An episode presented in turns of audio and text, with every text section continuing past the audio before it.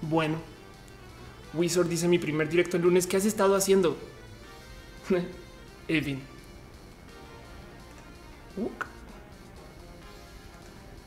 Hey banda, ¿qué tal? ¿Están ustedes? Bienvenidos a Roja, el show que se hace desde mi casa porque tengo tiempo. Ya, no voy a decir más, porque tengo tiempo y entonces ahora me reúno con ustedes a, eh, a platicar los domingos en la tan noche que ya es lunes.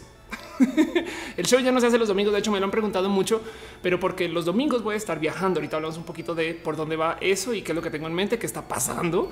Y creo que igual nos gusta más los lunes. Digo, hay gente que escuchaba roja en las mañanas, camino a la chamba el lunes y tenía este pedo. es que los lunes son súper difíciles. Y pues sí, lo entiendo. Em, pero pues ahora podemos escucharlo los martes. en fin, dicen a que están bonitos mis audífonos, los amo con todo mi corazón y los uso para todos los shows. Y tengo un tema que quiero que sean permanentes. Pero bueno, Alexis dice dónde está Lina, qué está pasando, que como que no es el 2015. No, ya, ya no. De hecho, eh, Alina fue reemplazada. Mentiras, mentiras, mentiras. Me encantaría tener a Alina para seguir haciendo show, pero es otra cosa. Estamos hablando de Critical Hit y aquí estamos en Roja. Roja es un show muy bonito. Dice Carla que los pegué con cola loca. Totalmente no estoy haciendo eso antes de cada show, pero bueno. Em, y sí, es un show donde estoy literal en mi casa. Yo a veces no, aunque no ahorita está en su casa. Y Matú, el gato que vive, aunque me es que eh, tenía mucho cariño, eh. Para que antes de que pregunten, pero con qué lo estás pokeando? Este es mi, este, mi, stylus de la Wacom. Ah, que nunca les he mostrado. ¿eh? A mí me gusta pimpear los stylus de la Wacom. Entonces, este tiene un rayito rojo. Eh, era un arete. Y pues eso, para que por lo menos en la oficina se sepa cuál es el mío. Porque trabajo en casa sola, güey. Ay, suena ridícula. Pero bueno, en fin. Eh, preguntan es el vacío para matar, coger o casarse. La divasa Sebastián Elvira y que Fish. Eh, eh, no, no eh, casarse, casarse y no, no sé, no sé, no, no quiero el tema de los youtubers LGBT. Pues cada quien está haciendo sus cosas desde su trinchera, entonces no me quiero meter con cosas, pero dejando eso de lado, soy muy, muy, muy fan de Sebas Elvira. En fin, Dafani dice saludos desde Bolivia. Eh, Ale salúdame, please. Hola. Y Maxi los dice: hacen youtubers robots LGBTI, no? Y, te reemplazan. Puede pasar, ¿eh? puede pasar, porque mm, hay algo, hay algo en particular del tema de la generación de contenido que quiero hablar ahorita. Primero que todo, antes de eh, antes de arrancar formalmente el show, nomás quisiera, eh, pues digo, para las que ubican, tengo un Patreon donde me, dijeron, Ophelia, pon un Patreon, por favor, porque es que queremos que va, ok, chingón, para la gente que quiere eh, apoyar con Patreon. Yo prometí que para las literal se llaman así, clona casco dorado, no? Que este que voy a leer tu nombre y te va a estoquear el show. Eh, durante el show, perdón. Entonces quiero hacer una mención especial a David Álvarez, quien está posteando acerca de gatos. Gatos, David postea acerca de gatos. Muchas gracias David por apoyar. Eso es el Patreon, para que veamos tu cuenta de Facebook. Pero bueno, y como en todos los shows también, em, me gusta, digo, este es un show que requiere de que tengamos enemigos. Sucede que en alguna ocasión alguien me preguntó, oye, Ofe, ¿y si hacemos como, no sé, una agrupación de fans o un ejército de fans para algo. Yo, pues bueno, si vamos a hacer un ejército, necesitamos un digno enemigo. Entonces decidí que eh, de ahora en adelante el último tweet de bot de colores va a ser el digno enemigo de todos los shows. Para hoy, nuestro digno enemigo es además y nada menos que eh, el índigo de los anillos de Saturno. Pinche de colores, güey, qué raro que eres. ¿Cómo te programan? Pero bueno, sí, nuestro enemigo de hoy es el color índigo de los anillos de Saturno. A ver cómo divierte eso, pero bueno, en fin. Y luego, eh, otra cosa que tengo como que mencionar antes que cualquier cosa es un abrazo especial a la gente bonita de Arándano Estudio, Hugo en particular, quien me mandó un update a mis plecas. ¿Qué son las plecas Ofelia? Pero ¿cómo así? ¿Por qué? No sé qué. Eh, es eso que uso yo, que mucha gente luego me dice, Uy, pero qué buena producción que tienes, Ofelia, cómo se ve de profesional y así de... Eh, son imágenes, pero ahora tengo imágenes animadas. Como entonces tengo una pleca muy bonita que, sí, que dice roja. Y con esto sabré que arranca el show. Luego pleca de ciencia y tecnología, vida lo LGBT y pregunta la off. Y esto es nuestro programa para el día de hoy. Eh, lo cual quiere decir que igual y si quieren guardarse eh, las preguntas un tantito más hacia el final, eh, ahí es donde voy a tratar de levantar todas las preguntas que pueda. Y mm, vamos a ver si igual y a lo largo del show no tengo ningún problema con interrumpir y responderle sus cosas. Pero bueno, en fin, esos son las plecas. Muchas gracias a Hugo de Arándano Estudio, que está su website, por regalarme esas plecas. Porque luego se vio quejando. Ah, y es que además me envió una, pero no la tengo aquí. A ver, vamos a ponerla bien rapidita. Yo, tengo una más. Tengo. Uy, güey, es que tengo un chingo de plecas, güey. Es que tengo así, uf, uf, plequísimas y cosas que vamos a ver. Aquí está lo que, lo que. ¿Dónde estás? No, no, no, no, no, no. Ay, Dios. Bueno, es que luego me dejó una pleca muy bonita que ya no sé dónde quedó. De ah, aquí estás. Esto me divierte mucho una pleca que vamos a poner. Vamos a ver si hago esta operación. Voy a duplicar esto. Estoy modificando todo en tiempo real porque, porque así, así es la producción. ¿eh? Es que tiembla Televisa. Mm. Aquí está. Para la gente que pregunta, entonces, durante si tienen dudas, puedo hacer esta operación ah, acerca de eh, Ofelia y que oh, oh, eres mujer, Ofelia. Pues sí, sí. Ahora con herramientas hechas de la tecnología de la producción, les puedo decir que sí, soy mujer trans. Pero bueno, muchas gracias. En fin, dejando eso de lado, eh, la otra cosa que tenía así como en anuncios parroquiales antes de arrancar bueno, aparte de agradecerles por darse una pasada, la neta Roja es un show que solo funciona porque llegan ustedes, si no, no sería show. Si no, le estaría hablando a Matú. Igual le estoy hablando a Matú, pero em, no, la verdad es lo bonito de Roja es que este show se hace para que podamos platicar. Entonces, les agradezco un chingo que vengan con sus preguntas y sus dudas y sus cosas y con lo que quieran platicar y lo que quieran hablar. Hoy tengo dos temas en particular que son así súper como hasta pesadones un poco. Pero una de las preguntas que me ha llegado esta semana es, para los que no saben, este viernes me presento en el cine Tonala. Voy a hacer stand-up y hace un buen rato que no hago stand-up. De hecho, hace casi un año.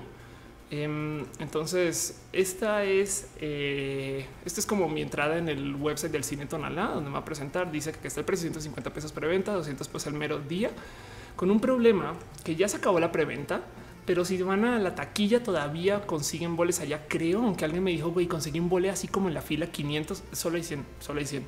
Estoy exagerando, pero conseguí un bole muy atrás. Entonces, afortunadamente, lo bonito de eso es ahora hay una, una, nueva fecha. Entonces, si no llegan el 2 de febrero, no pasa nada. Voy a tratar de hacer lo imposible para presentarme una vez al mes. Y esto comenzó porque yo quería hacer roja en vivo y apareció un lugar para hacer stand up. Entonces, pues bueno, pues vamos a hacer como lo mismo. Igual y hago stand up y al final no sé, igual y después de los stand up me puedo quedar ahí en el tonalá que se puede como platicar y estas cosas o algo así, no sé. Em, y dice Understood, me muero el día que se haga eh, show en Bogotá. Pues bueno, no más para spoilerear. Tengo una potencial fecha en marzo en Tijuana, también con el cine Tonalá. Y, estoy viendo a ver si eh, a finales de marzo, ojalá, si hoy ya, ya les di mis fechas, em, me puedo presentar en el cine Tonalá en Bogotá. Pero si eso no sucede, le encuentro o ahí veré cómo, o, yo no sé a quién le rasco, pero me presento en, el, en Bogotá. A ver otra vez. Oye, Matú.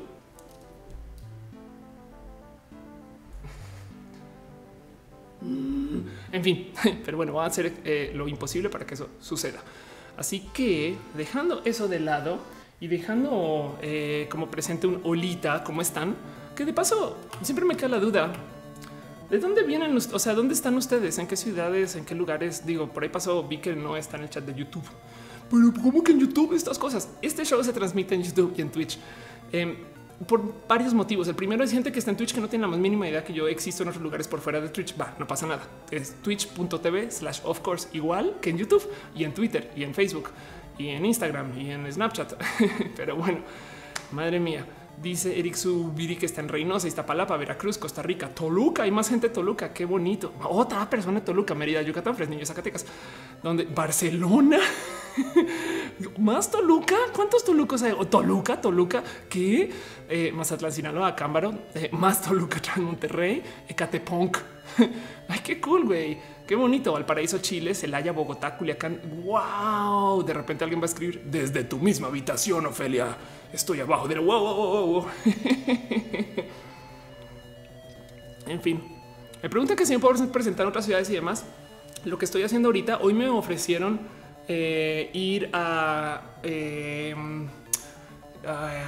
creo que fue Hermosillo y me dijeron si te conseguimos un lugar para que te presentes, te presentas. Y yo, claro, güey, si hay un foro y, entre todos como que se, se puede organizar para que yo viaje, chingón. Entonces luego todo eso lo podemos organizar por mail y podemos platicar de esto. Pero qué bonito verlos por acá. Dice Aldo de tu habitación sería un poco creepy. Sí, la verdad. Bueno, el problema es que desde mi habitación puede igual y puede ser una clona, como el show pasado que me reemplazó una clona.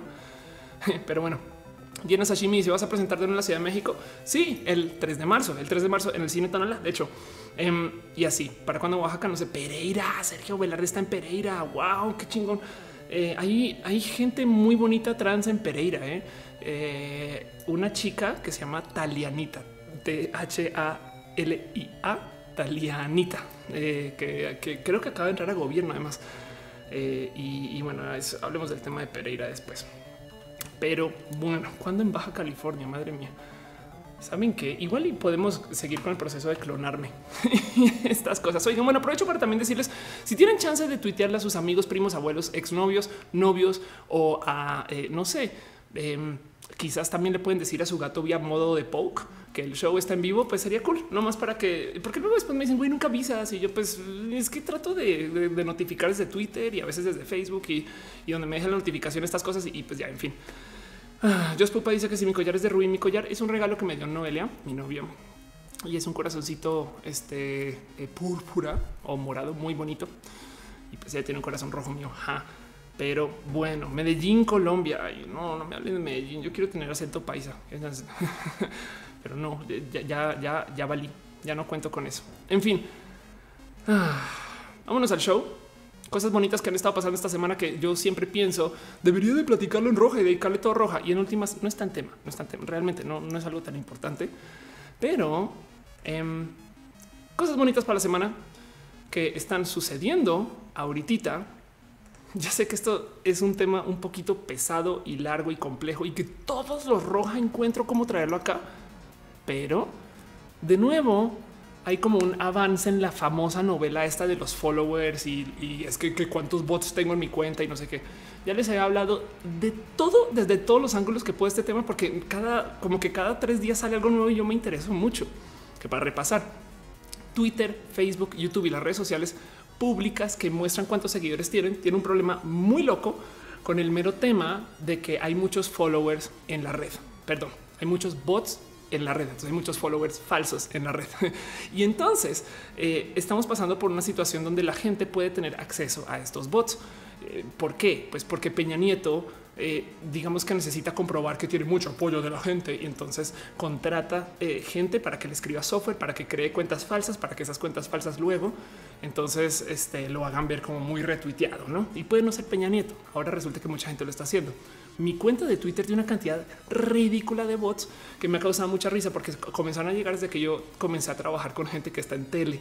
Y en algún momento en particular me dijo no vamos a embellecer tu cuenta y no mames güey. Pero lo bonito de, ver la dinámica de los bots es cómo eh, invitan a que algunas personas juren que tú eres más importante porque tienes más seguidores. Y eso no saben todo lo que me he divertido como observándolo. La semana pasada les mostré esta cuenta Em, que se llamaba Mexican Fake Blogger, que está tratando de, yo creo que desde lo muy, entre comillas, light. La verdad es que entiendo el esfuerzo, me parece chingón, pero está tratando de desenmascarar a los eh, influencers que tienen cuentas falsas y estas cosas. Y sí ha hecho cosas, ¿no? O sea, la verdad es que, por ejemplo, arroba trulicere añadió en un día como de 30 mil a 60 mil seguidores, ¿no? Y ha sido muy divertido de ver porque la novela de Mexican Fake Blogger es Primero que todo, ya le compraron un chingo de seguidores falsos. Era una cuenta como de mil seguidores y de repente el otro día 10 mil y he estado como borrando. Y luego tiene unos, tiene unos, unos posts por acá abajo. Vamos a buscar. Si se fijan, cada uno tiene como 77 likes, 95 likes y de repente hay uno que tiene 5600 likes. Y, es una pelea que está teniendo contra gente diciendo no, no, no, ¿cómo te atreves a contarle la verdad a las marcas y no sé qué, no? Yo siento que el tema de los bots en últimas es un modo más de, perdón el término acá, verse bello. Espero que me entiendan con esto. Lo que voy es la gente embellece su cuenta para hacerla más atractiva, para poder conseguir acceso a eh, marcas y patrocinios y demás. ¿Saben qué otra práctica se asemeja a esto? operarse la nariz, eh, hacerse cirugía plástica o comprar un traje más cool o llegar en un coche eh, caro a un lugar y farolear y no sé qué me explico. Es el mismo como hack mental de güey, me hago ver más importante para que tú pienses que soy más importante y entonces fake it till you make it, no? Pero bueno, dice Fran Gersal, mi mamá dice que soy un peñabot. Bueno, la regla, en la constitución del Internet mexicano dice que eh, tú eres o Chairo o Peñabot y, y ya, no hay intermedios y ahí se acabó. Entonces, em, de esto lo he hablado y lo he presentado y hay una cantidad de cosas bonitas a considerar en este rubro. Pero al momento que me quedé sin música, pero ahí estás. Esta semana apareció algo bonito que justo me lo está, eh, me lo está diciendo eh, eh, Yole GR, que ha sido el artículo New York Times de Duvemi.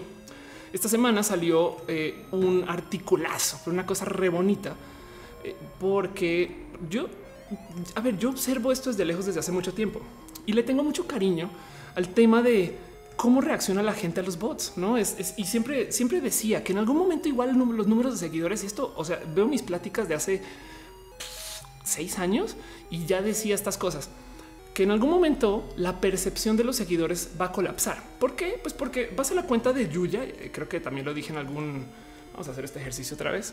Yuya sé ese tema. Vamos a la cuenta de Yuya en Twitter y pues Yuya tiene 10 eh, millones de seguidores, no? Y sí, tiene cosas, o sea, tiene 10 millones de seguidores y entonces dice cosas como em, amigos, me dan risa cosas muy tontas, jajaja, ya ni modo así nací, 2500 retweets.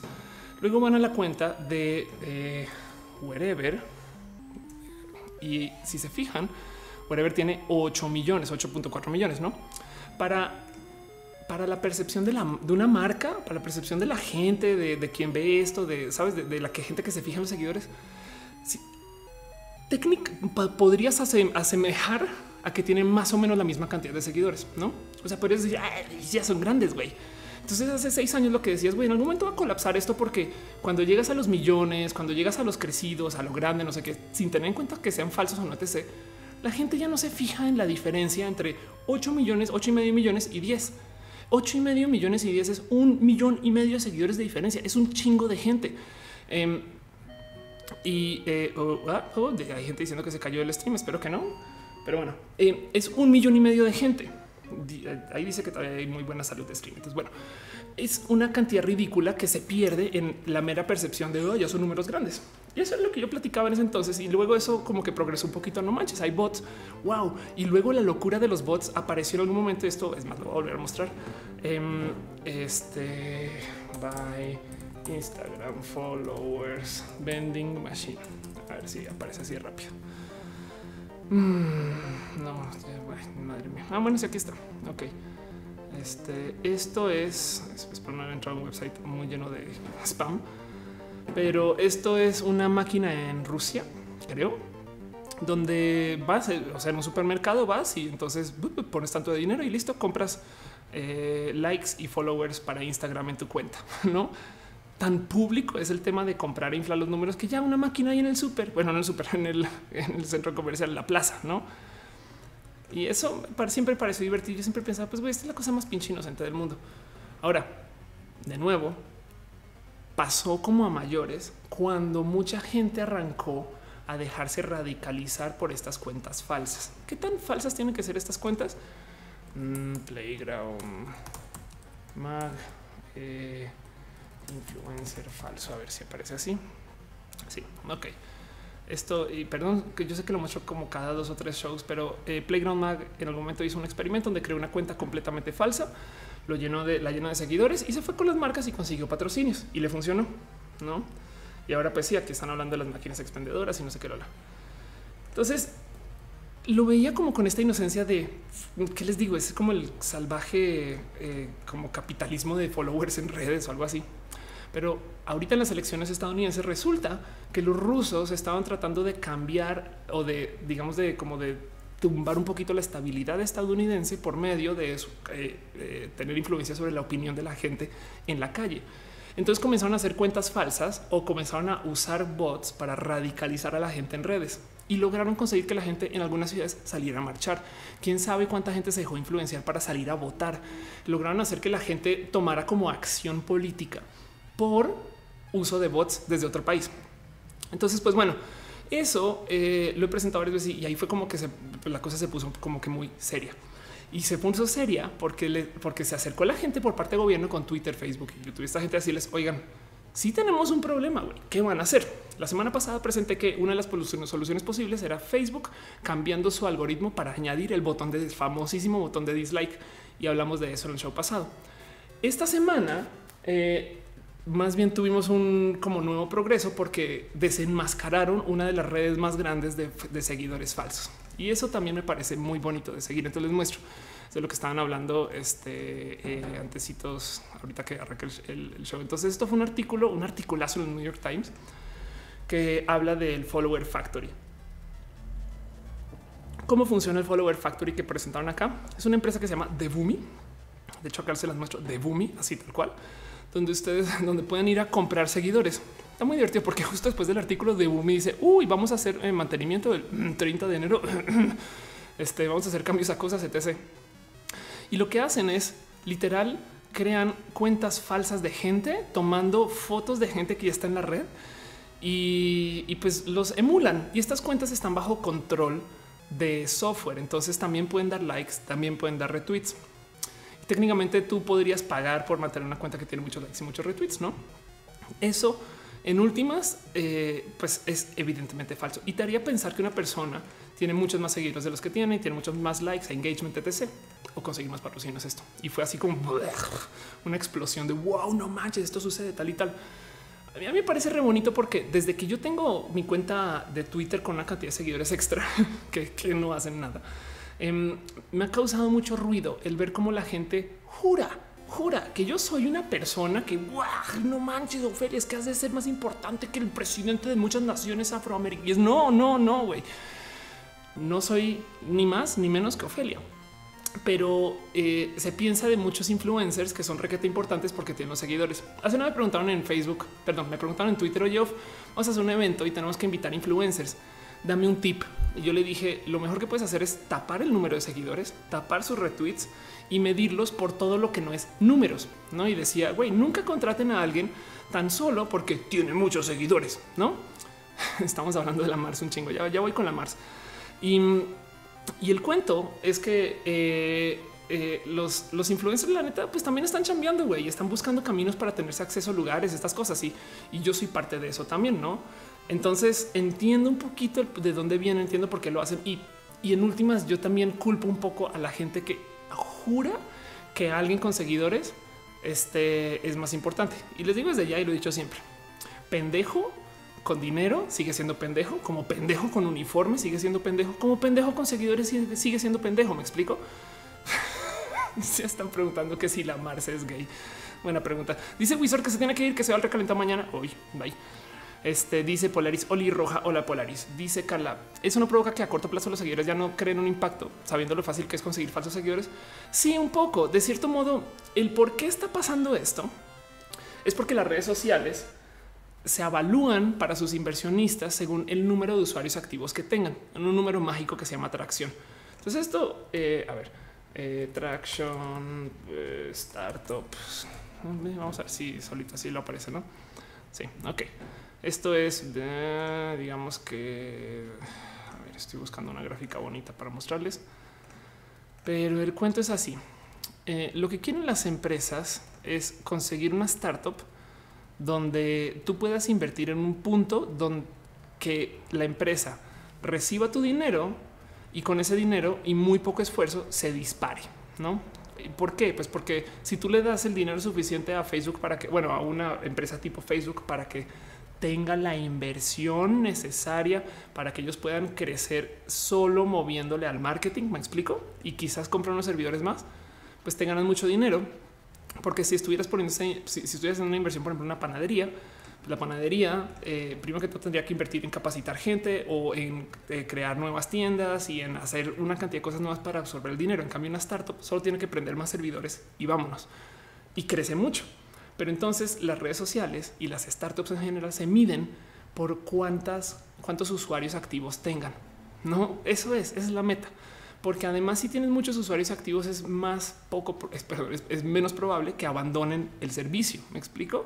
Si tienes una red que tuvo, no sé, mil usuarios y de repente cambian las aguas, pues entonces se van mil.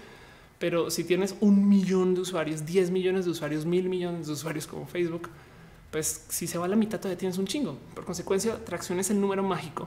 Y, el problema es que Facebook y Twitter saben, saben saben que hay un chingo de bots. Maru Lango está en Twitch. Hola Maru, ¿cómo vas? ¿Por qué no vienes acá otra vez?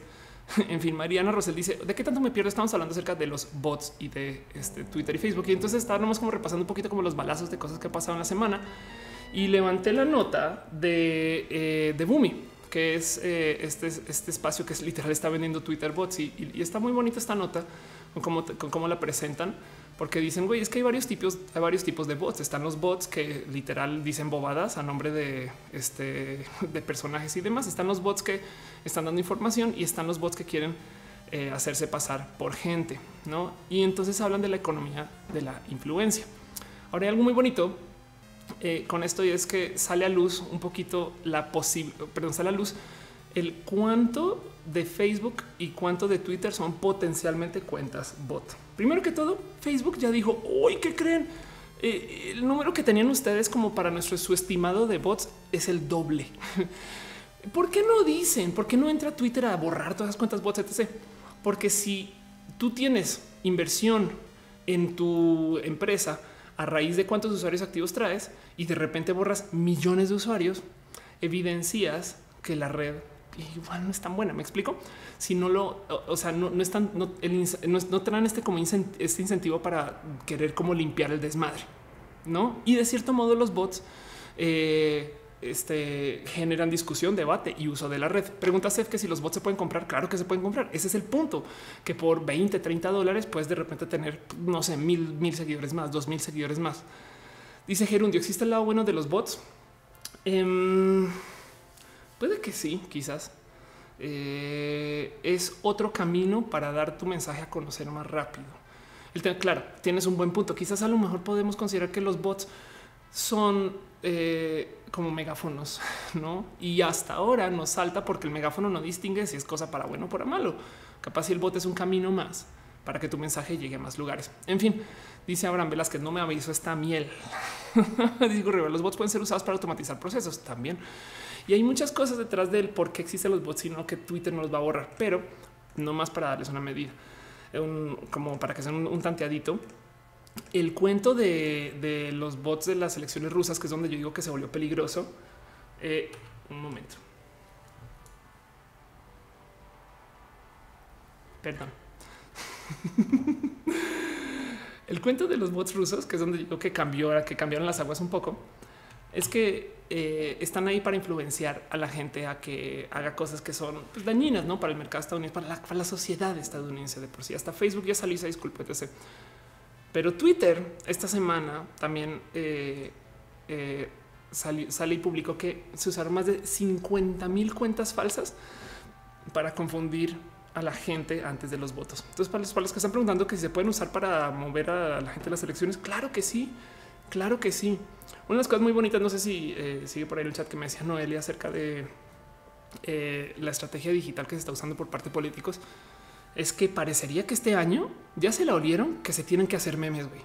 Sí, ah, puede que a mí se le haya ido su famosa foto de... Oh".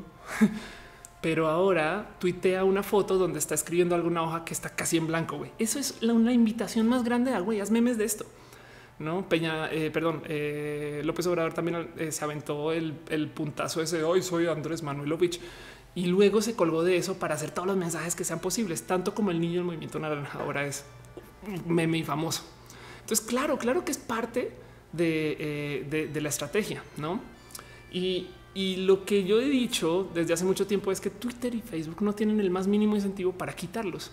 Entonces van a estar ahí con nosotros y lo único que podemos hacer es cambiar es la percepción de que si alguien tiene muchos retweets, puede que su tweet no sea tan importante. Si alguien tiene muchos seguidores, puede que no sea tan importante ese tipo de cosas. Hay que, hay que aprender a tener mucho criterio de, dónde viene el mensaje y quién me está diciendo y si me gusta o no me gusta. Que es una lástima porque de paso esto super hunde a la gente que no está invirtiendo en bots. Me explico es la gente que es de real deal legit, que no está haciendo eh, este tipo de estrategias, eh, pues claramente va a ser aún menos visible. Pero ya sabíamos que las redes sociales eran pay to win, ¿no? Dice Jesús Miguel que si existen los transbots, puede que yo. bueno, si cualquier persona cyborg puede ser transbot. Dice eh, ¿es ilegal usar bots en la política? ¿Crees que llegan a incluir las elecciones en México y el INE haga algo? Yo creo que va a ser sumamente difícil legislar contra eso. O sea, va a ser tremendamente complejo porque primero que todo hay que eh, por lo menos hacer un parámetro de qué es un bot, qué no es un bot y declarar eso legalmente. En fin, no me parece complejo. Dice María Rosel, para muchos utilizar bots, no el género de críticas que es bueno. Anda. Y, y no más para, eh, porque hay gente que igual me dice, ay, Ofelia, no seas tan exagerada. Además, em, creo yo que todo esto comenzó cuando las redes sociales se volvieron empresas de, eh, publicly traded, cuando las, redes sociales se, saltaron a la bolsa. Como a eso del 2012, 2013, todos, bueno, los que somos usuarios de redes sociales desde antes de eso tenemos este recuerdo de güey, es que antes era súper nice y la gente discutía y platicaba y ahora se volvió esta como guerra de egos y esta pelea este polar y esta eh, no y, la, la eh, influenceriza y, y como que la carrera del que más likes tenga estas cosas. Sí, porque para poder maximizar el uso de las redes y para poder generar más usuarios, encontraron trucos psicológicos para que nos peleemos más, como poner ahí en público el número de seguidores. En fin, dice Johnny Battery, deberías traer aquí Canito la divasa y demás para que no se tomen tan en serio. ¿Qué se están tomando tan en serio? Qué divertido. En fin, dice dale caro que siga a tiempo. Caro, siempre que llegas es a tiempo. Pero bueno, dice Nesli el Bole, ¿sigues hablando Arturo de Double Trouble? No, de hecho, eh, se hace como que un año cuando comenzó, creo que algo pasó que se retiró de redes sociales en general y, ya no sé, ya no sé absolutamente nada de Arturo. Digo, antes tampoco sabía mucho, me tuiteaba de vez en cuando, pero bueno, dice Luis Armando, al final todo es cuestión de dinero. Exacto. Y del otro lado, al final, quejarse de que alguien tiene muchos seguidores y se ve más perrón es casi en mi cabeza. O sea, ya, ya, ya lo reduje a esto. Es casi a nivel de quejarse que una vieja se vistió con un vestido pinchemente, pinches veces caro y se ve guapa o se operó la nariz o se hizo cosas. No me explico. Eh, en última, que también son procesos eh, capitalistas. No tú, puedes pagar por aspecto eh, y eso resulta que ahora tiene una expresión en redes sociales. No, como que ya decidí bajarlo a eso. Y en últimas, si se fijan, también entra en juego este tema de, pues, güey, yo no me fijo en la apariencia de alguien para saber si es listo, importante, elocuente, eh, si importa, si no importa, no? Quizás lo mismo con el tema de seguidores, quizás, pero bueno, eh, eh, estoy saltando un poquito y alejándome de el tema de, lo que quería hablar hoy, porque esto lo tenía nomás anotado en balazos, cosas que pasaron en la semana. Dice Paco Melusa que hablamos, hablamos de gatos, siempre hablamos de gatos y de bots, de gatos robots como Matú, Matú, Matú, Matú, Nicole dice que los youtubers tienen que pagar impuestos de lo que ganan, sí señor, que lo hagan es otra cosa. Dice Isa Tortuga, cualquier herramienta puede ser utilizada para algo bueno o malo. La idea no es prohibir las herramientas, es legislar correctamente su uso con cualquier tema controversial, la neutralidad de red, la legalización de drogas, el matrimonio igualitario. Tienes toda la razón. Dice Jesús Miguel, yo soy una botba. Ándale. Em, dice Gerundio, estamos buscando la belleza interior en el Twitter. Puede que sí, puede que sí, eso puede que lo que esté pasando con ella me dice, se puede decir que los bots son el ego de la gente para influenciar una situación o tendencia, un poco. Moncisa dice hola off y manda ay de iconos y pone este el pony electrocuta. Em, dice Jos Pupa, ¿sabes algo de los cambios que harán Pepita en su canal? No sé, no tengo la más mínima idea. Lo que sí sé es que eh, Pepita, estoy especulando, no he hablado con ellos desde casi que desde el año pasado, si mal no estoy, pero sé que eh, les está viendo muy bien con sus shows en vivo. Entonces creo que quieren hacer cambios para profesionalizar su canal y tener un poquito de producción. Quizás por ahí va, pero no sé. Estoy, me, inventé todo. ¿eh? La no sé nada. Eh, lo que sí sé es que están haciendo cosas en vivo. Y eso me llena el corazón del orgullo muchito porque les hablé hace rato acerca de hacer streams y véalos. Véalos, ¿no? me senté justo con Charlie en un momento, hablamos acerca de Twitch y me, llena el corazón verlo haciendo hacer streams. Dice Seth, ¿cuánto cuestan los bots? Hace rato tuiteé una cotización, pero ya no la tengo. Pero para darte una idea, con 100 dólares puedes comprar, no sé, 15 mil seguidores en Instagram. No es caro, es lo que quiero decir. Y llegan y siempre llegan y es gente como que muy de Oye, Ophelia, ¿no quieres comprar ya 15 mil seguidores en Instagram? Y yo, güey, ¿qué pedo? No, y vas a sus cuentas y ahora cerradas, ¿no? Si vas como una semana después. Entonces es un poquito como los dealers de mota, güey, pero los de parque de no mames, güey, esos que se acercan y se llaman el danger. ¿Qué pedo? ¿Qué pedo, Ophelia? Sí, sí, sí, quiero la moto, ¿qué, güey? Dice que la Pepito siempre hacen cosas de mucha calidad, le echan muchas ganas. No solo eso, sino que solo hacen lo que hacen. Entonces también es bonito que pues es, es su llamado. Ojalá. Ah, Quieren que hablemos de Mastodon. Este eh, José Manuel dice que Matú se murió. Es posible. ¿eh? Eh, soy Ratel dice si compras seguidores es probable que sean. No, es que no es probable. Son cuentas falsas. Son cuentas que Twitter no va a borrar o va a borrar algunitas que no están haciendo mucho. Pero, pero el tema es que ahora tú tienes una cantidad de números grandes para decir a la gente, ay, mira, mira, mira, mira. Y luego tuiteas y tienes dos likes. Ahora, los bots de hoy pueden dar likes y retweets. Y eso es así mind blown. Pero bueno, Jonathan Torres dice: Si YouTube eliminar los bots de youtubers famosos como Yuya o el Rubius, la plataforma se vendría abajo. Es que ese es otro tema, justo es por qué no, porque, porque antes lo hacían. ¿eh? Antes a cada rato Twitter pasaba y borraba cuentas falsas y cuentas que creía que eran bots y desactivaba cuentas y ya hoy en día una cuenta inactiva ya no le quitan el arroba que sucedía antes. Pero es que justo, a ver, va a buscar el número porque eso, eso es algo. Este, recuerden que Twitter tiene unos Em, Twitter tiene unos, creo que son 400 millones de usuarios, creo algo así. A ver, un momento, 15. Eh, aquí está. Uy, ya aquí está, ya lo encontré. Perdón. Volviendo al artículo del New York Times, se calcula que hay más o menos unos 48 millones de usuarios falsos, o sea, bots en Twitter. Ok, o sea, el 15% de la red si Twitter entrara y borrara el 15% de usuarios, primero que todo se devalúa un chingo. Segundo que todo haría un chingo de prensa de gente que todavía no sabe que esto es tema. Y encima de eso le causaría una cantidad de problemas a gente que, hey, güey, yo no era bot, solo no tuiteaba nunca, ¿no? Em, o gente que es que me hackearon y perdí el acceso a mi cuenta, o gente que no. Hay, que, eh, o sea, el desmadre que se puede dar por borrar todas esas cuentas es tan grande que yo creo que dijeron, ¿saben qué? Que se queden ahí y más bien vamos a ver qué hacemos con el tema de los bots rusos y ya. Lex dice hola, hola. Eh, Rockman dice que le gusta mis orejas. A mí también, a mí también me gustaría que se quedan ahí para siempre. Dice Nico Blume, los bots son personas tras un dispositivo o es un sistema automático. Los bots son em, cuentas creadas por un software. O sea, literal, alguien, un software va, crea una cuenta nueva, le da un perfil, una descripción y además tenemos inteligencia artificial o, o algoritmos para crear descripciones de gente y cosas así, que donde la realidad lo que hacen es que buscan usuarios que ya existen y le roban su foto de avatar y le roban su bio y listo. Adiós. Pero luego tienen el login y clave de esta, esta cuenta falsa y la pueden usar para cosas, ese tipo de cosas. O la otra es, pueden ser cuentas de gente que perdieron acceso a su cuenta por aquí soy motivo y ya no volvieron, ¿no? En fin. Entonces, eh, dice Pastilla, eh, mi novio me dejó botada y nosotros estamos hablando de bots. Dice Omar Martínez, exacto. Si borran cuentas sin mucha actividad, me borrarían a mí. Anda. Polaris dice: En la chama tuvimos un problema con bots que usaban nuestras imágenes para crear bots pro Trump. Ándale, exacto. Y aquí está. A ver.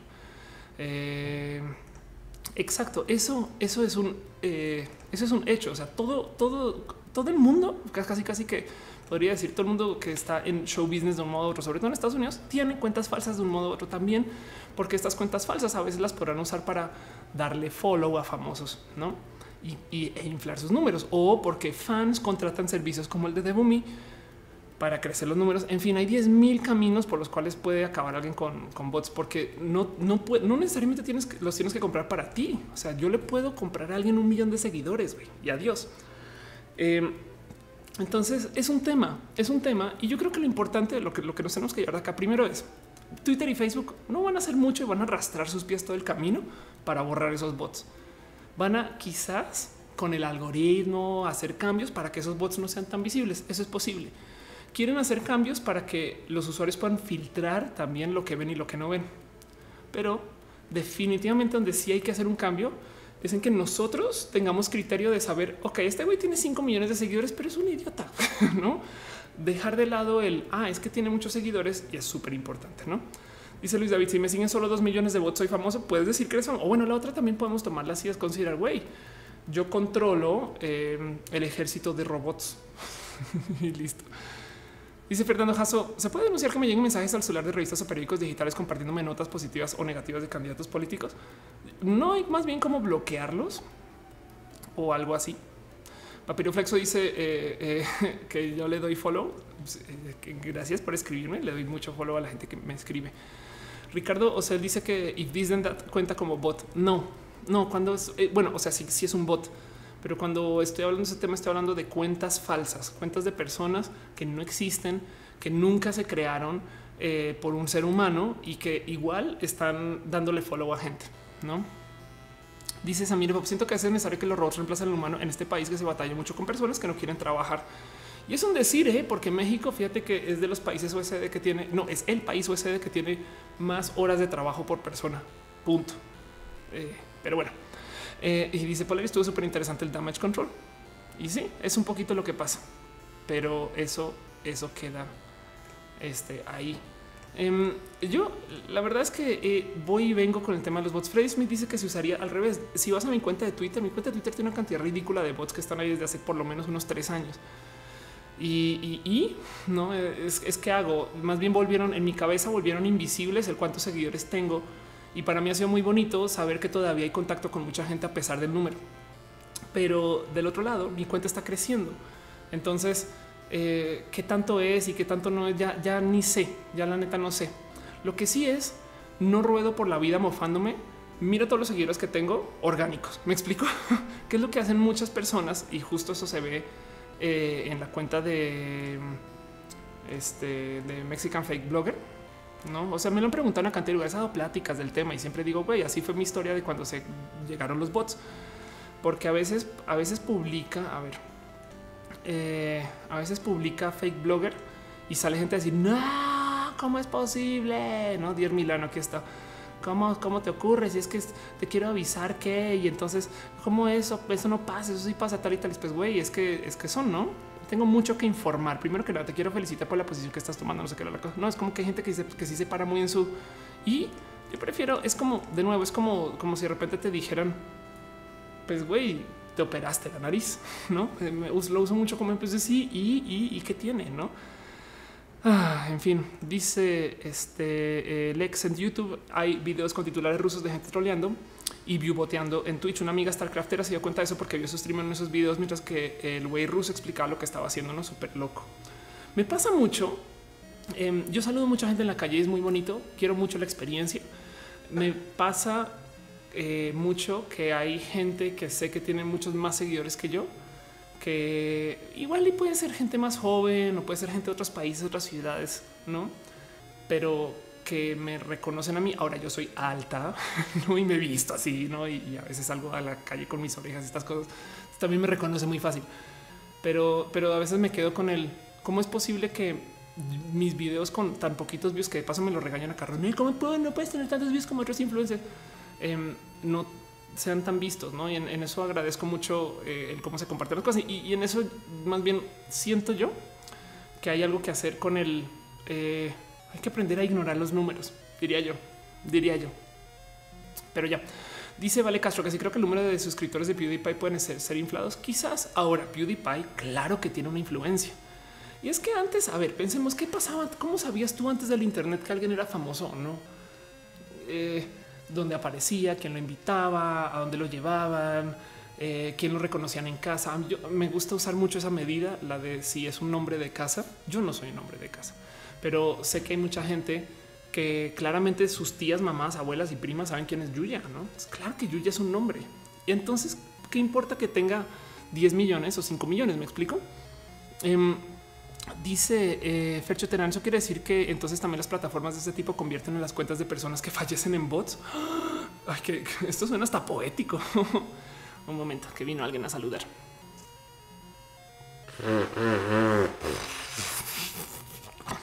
Perdón. Em, no, más bien las cuentas eh, inactivas diferente a bots.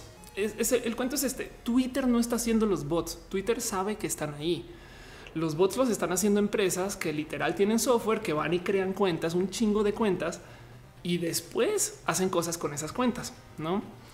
Pero en últimas, de nuevo, juzgar a alguien porque tenga bots o no en su cuenta, creo que eh, es como puede, ser tan, a ver, puede ser tan falso o, o no tan falso, perdón, es la palabra equivocada.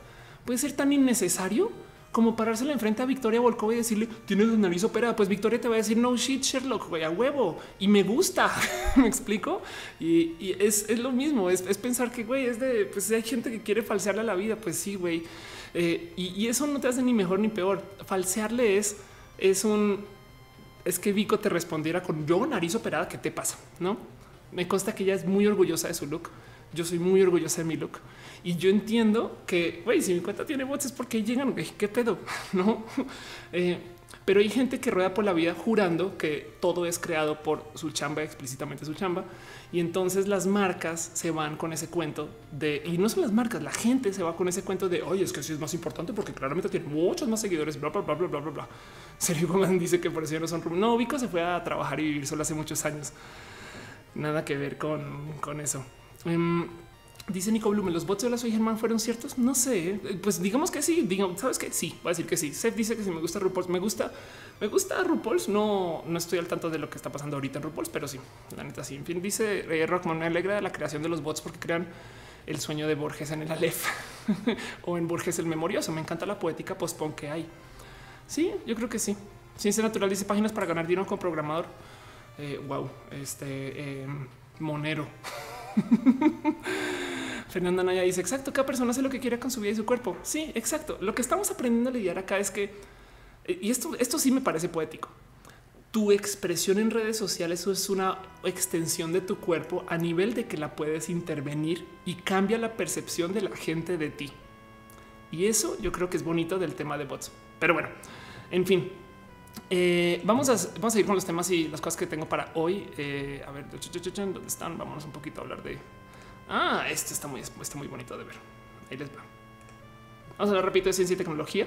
Cosas que han pasado esta semana eh, relacionado al tema de ciencia y tecnología que yo me prometí que este show le iba a dedicar un tantito de espacio a estudios y cosas que pasen en ciencia y a, em, no sé, a ñoñar. Y ahí les va.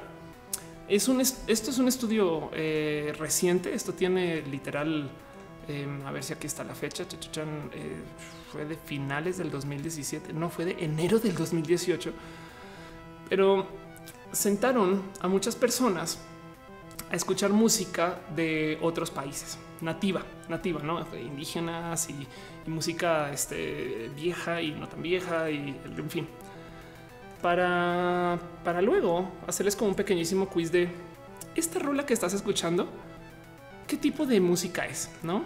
Organízala. Entonces organízala en tipo de ah, es música, eso es para bailar o esta es este para música para sanar o esta es música para descansar o esta es música folclórica, no sé qué lola. Y resulta que la gran mayoría de la gente latino a clasificar la música de una cantidad de países que no tenían nada que ver con su desarrollo, con su cultura y con su forma en las categorías correctas.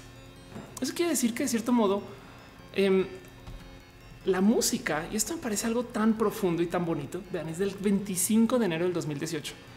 La música es técnica, o sea, comprueba, a menos que, eh, que sea un problema de inferencia y de, algo un poco más profundo o, de, pues ya saben que, no, o sea, la, la, correlación, la, correlación no exactamente quiere decir causa, causalidad, pero comprueba que la música puede ser un lenguaje universal. Esto es muy importante porque Miren, hace muchos ayeres, eh, voy ayer Blake, em, hace muchos ayeres se envió una sonda al espacio que se llama Voyager. Voyager no se esperaba que volviera a la Tierra, pero los genios detrás del desarrollo de Voyager decidieron hacer una placa que está eh, grabada en oro, que está puesta sobre, eh, a ver, vamos a ver, nomás para mostrarles de qué chingados está hablando Felia. Perdón. Em, este es Voyager, ok no, no es la nave de Star Trek y tampoco es Biller, que también es nave de Star Trek. Pero el caso es que voy ayer en, ahí en esos, uno de esos que, marquitos planos que tiene ahí al lado, trae una placa y la placa tiene una inscripción. Está hecha sobre el oro, si mal no estoy, porque no reacciona con absolutamente nada. Y el tema es, la placa está diseñada de tal modo que lo que se ponga ahí está hecho en un lenguaje universal, más o menos. No piensen ustedes en esto. Vamos a desarrollar algo que lo encuentre un alien, pero no puedo usar palabras y no puedo usar jeroglíficos tan condensados, complejos o densos o personales a la Tierra que no le entiendan punto, no? Porque si vos una pirámide con el ojo, con el sol encima, igual son eh, aliens que no poseen sol en su sistema de vida, no? Entonces, ¿esto qué es? O sí, bueno, el sol es más probable que sí, porque hay muchas estrellas y la vida ronda, bueno, como la conocemos, que es lo más probable que si algún día alguien encuentra Voyager que no sea un humano, es, da una alta probabilidad que venga un planeta que justo tiene un sol. Pero el caso, entonces desarrolla una placa que tiene lenguaje universal. Y, tiene una cantidad de cosas que no son lenguaje universal, pero por ejemplo esta placa, a ver si, a ver si la recuerdo bien, este, eh, lo que tiene arriba es una distancia atómica, que eso ha de ser quizás un helio, y esta como explosioncita que está en el centro, por así decir, es un, este, un mapa de pulsares. Ahora los pulsares son estrellas que están, por así decir, pululando, de hecho son, eh, creo que son... Eh, eh, pulsares sumamente conocidos que se pueden ver desde todos los puntos de la galaxia y los tiempos de pulsación están anotados en las rayitas que cruzan el largo. Entonces, si tú logras encontrar tres de estas y tienes como su periodo, podrías de cierto modo triangular dónde está la Tierra. Este, yo de hecho me, me tatué esto. a ver si eso está por aquí en algún lugar. Vamos a ver, estoy casi segura que lo había tuiteado. Pero mm, me lo tatué porque para mí es como un llamado a casa.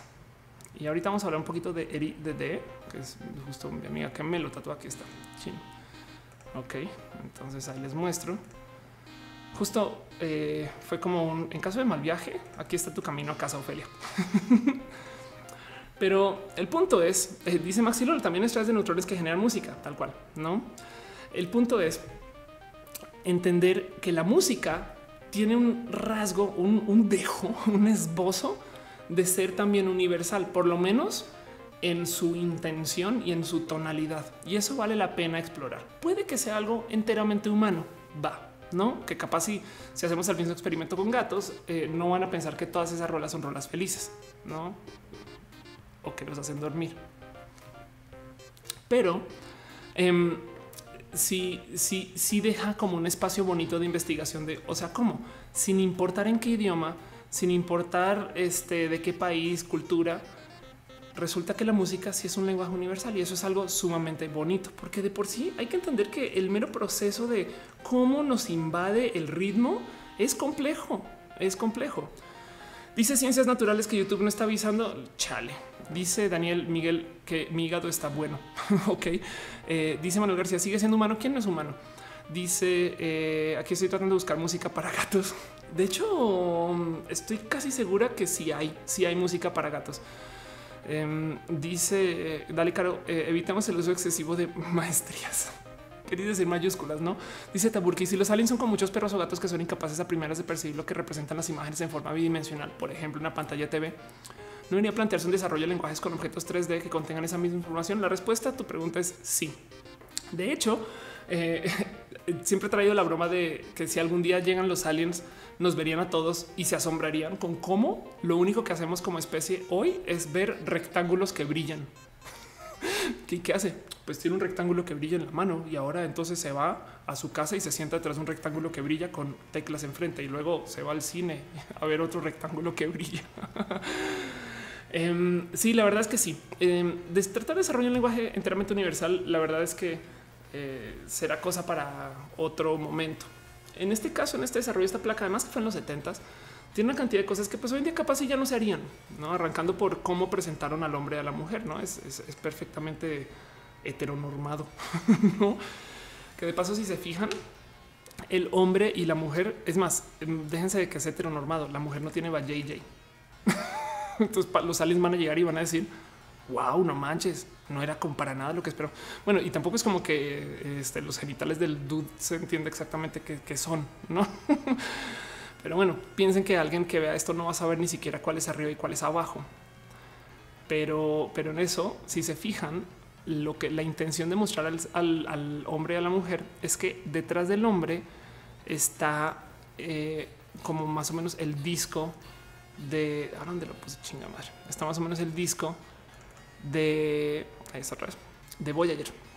Es como para decir somos más o menos de este tamaño. No es una placa muy compleja. La verdad es que es un experimento más poético que real, pero es bonito que haya sucedido. En fin, dice Moncisa, si hay música para gatos en YouTube que puede relajarlos y casi postdata no sirve. Oliver Borjas está eh, revelando contra Caro y está escribiendo en mayúsculas. Dice eh, Lex Grizzly que le gustan los rectángulos. A mí también. Que de paso, eh, dice que si se filtraron mis nudes, no, esa era mi cuenta de Instagram, donde eh, los invito a que se una pasadita. Instagram.com slash of course, donde está documentado mi pasar de güera a roja y otra vez a güera. Y debería subir más fotos. No subo fotos desde cuándo fue el año pasado. No he subido fotos a Instagram en este año. ¿Qué me pasó? En enero, no de enero. Ok, va, va, va, Ofelia, va. Así, así, muy activa en redes, no? me estoy ocupado haciendo streams, chingada madre. Ah, dice de Strick que pasó a saludar. Hola. Dice eh, Sofi, ¿qué hago para que no se sienta mal si se lo digo? ¿Quién? ¿Quién está hablando cosa? Ah, eh, llevando, acabo de, llevando a cabo mi hormonización para ser chica, dice Sofía. Ay, qué bonito eso. Dice Jesús Miguel, yo le puse música para gatos a un gato que tuve y me dejó en visto. ¿Estás hablando de un güey? De puro chance. A mí me, tú me dejó en visto. Y ya, ya se fue. The Strict dice informar que el miércoles sustento mi tesis de grado. ¿En qué es tu tesis de grado? Cuéntanos. Bueno, otra cosa que eh, tenía por acá anotado acerca del tema de... Ah, no, ¿saben qué? Vamos, a hablar de pantallas, ¿no? Porque justo la pregunta fue, ¿y qué pasa con el tema de la información tridimensional y la gente que no entienda lo abstracto que es la escritura bidimensional. Pues eso me divirtió mucho de encontrar. Resulta que eh, se presentó una pequeña como patente. Esto no es patente, eso fue un desarrollo científico para hacer algo que se llama una muestra volumétrica, un display volumétrico. ¿Qué? ¿Qué es un display volumétrico, Felia? Es lo que nosotros conoceríamos como un holograma.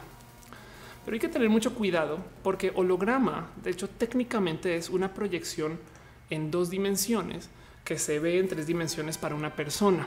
No, y eso tiene que ver más bien con el cómo se patentó la palabra holograma en su momento cuando se desarrolló. O sea, no es eh, Star Wars, no ayúdame, Obi-Wan Kenobi, no es ese momento, sino es simplemente un, estoy proyectando algo que es plano, pero que tiene profundidad y sobre todo para una persona. Entonces, lo que están desarrollando acá es una muestra, es una pantalla volumétrica. Y, el cuento de las pantallas volumétricas es, pues sí, queremos hacer este em, desarrollo. Aquí está, aquí les muestro uno. Queremos hacer un desarrollo que eh, de cierto modo nos deje ver una pantalla en tres dimensiones, lo cual quiere decir que para varias personas la percepción tridimensional es la misma, sin que cambie el ángulo de visión para cada cual. No es tal cual lo que conocemos en ciencia ficción como un holograma. Y lo bonito de esto es considerar el qué es lo que quieren tratar de hacer.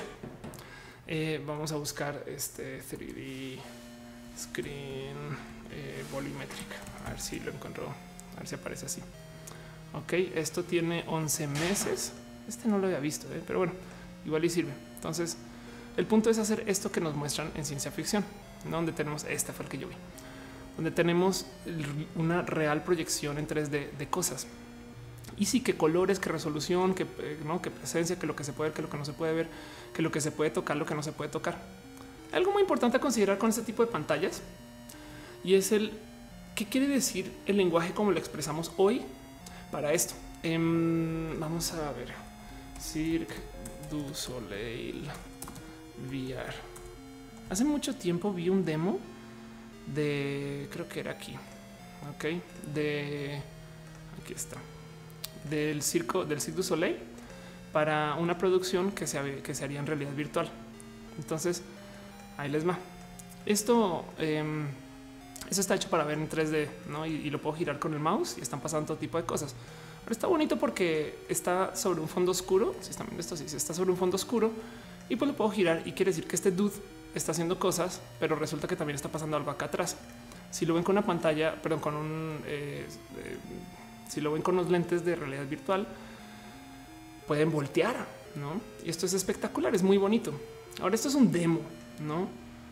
Pero lo bonito es considerar que, eh, de cierto modo, como te lo van mostrando, a ver si acá lo puedo girar, exacto. Este es, este es otro demo. Como te lo van mostrando, es como si estuvieras ahí. Hay algo súper importante que yo creo que no mucha gente se le pasa por enfrente con esto. Y es que el problema de estar ahí, porque ¿qué es lo que están haciendo? A ver, como eh, VR cámara.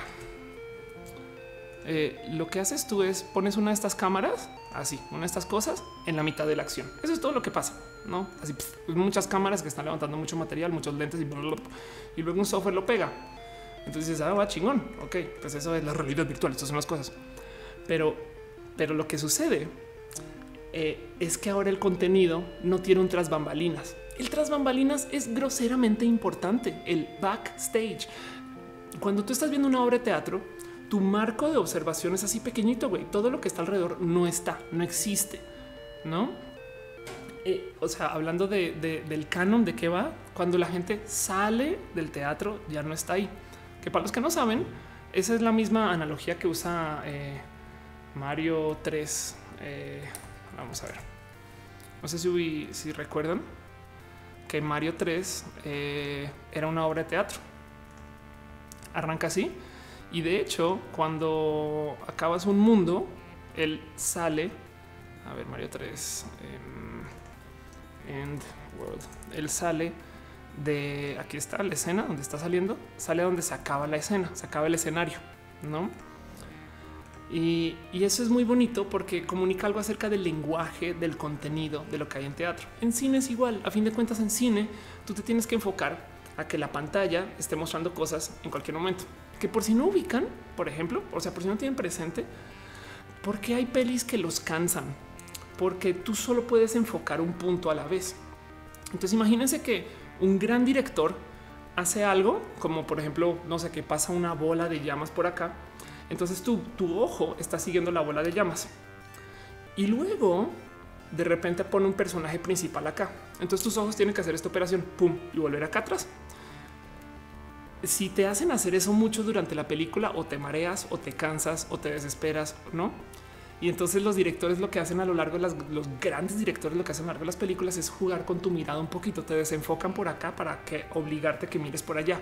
Tú estás viendo el punto por acá, pero entonces resulta que ¡fum! te sorprenden con algo. Lo usan mucho, por ejemplo, también en pelis de terror. Te tienen viendo acá, acá, acá y de repente te pasan una sombra por acá que nunca viste. Y eso es solo con un cuadrito, bueno, cuadro inmenso que tienes en un teatro. Entonces, cuando tenemos contenidos que son en VR, tenemos el problema de que no hay tras bambalinas. Por consecuencia, el performance tiene que ser enfrente, atrás, arriba y a los lados. Y no puedes hacer contenidos para que tú estés viendo hacia allá sin ignorar que hay algo acá atrás.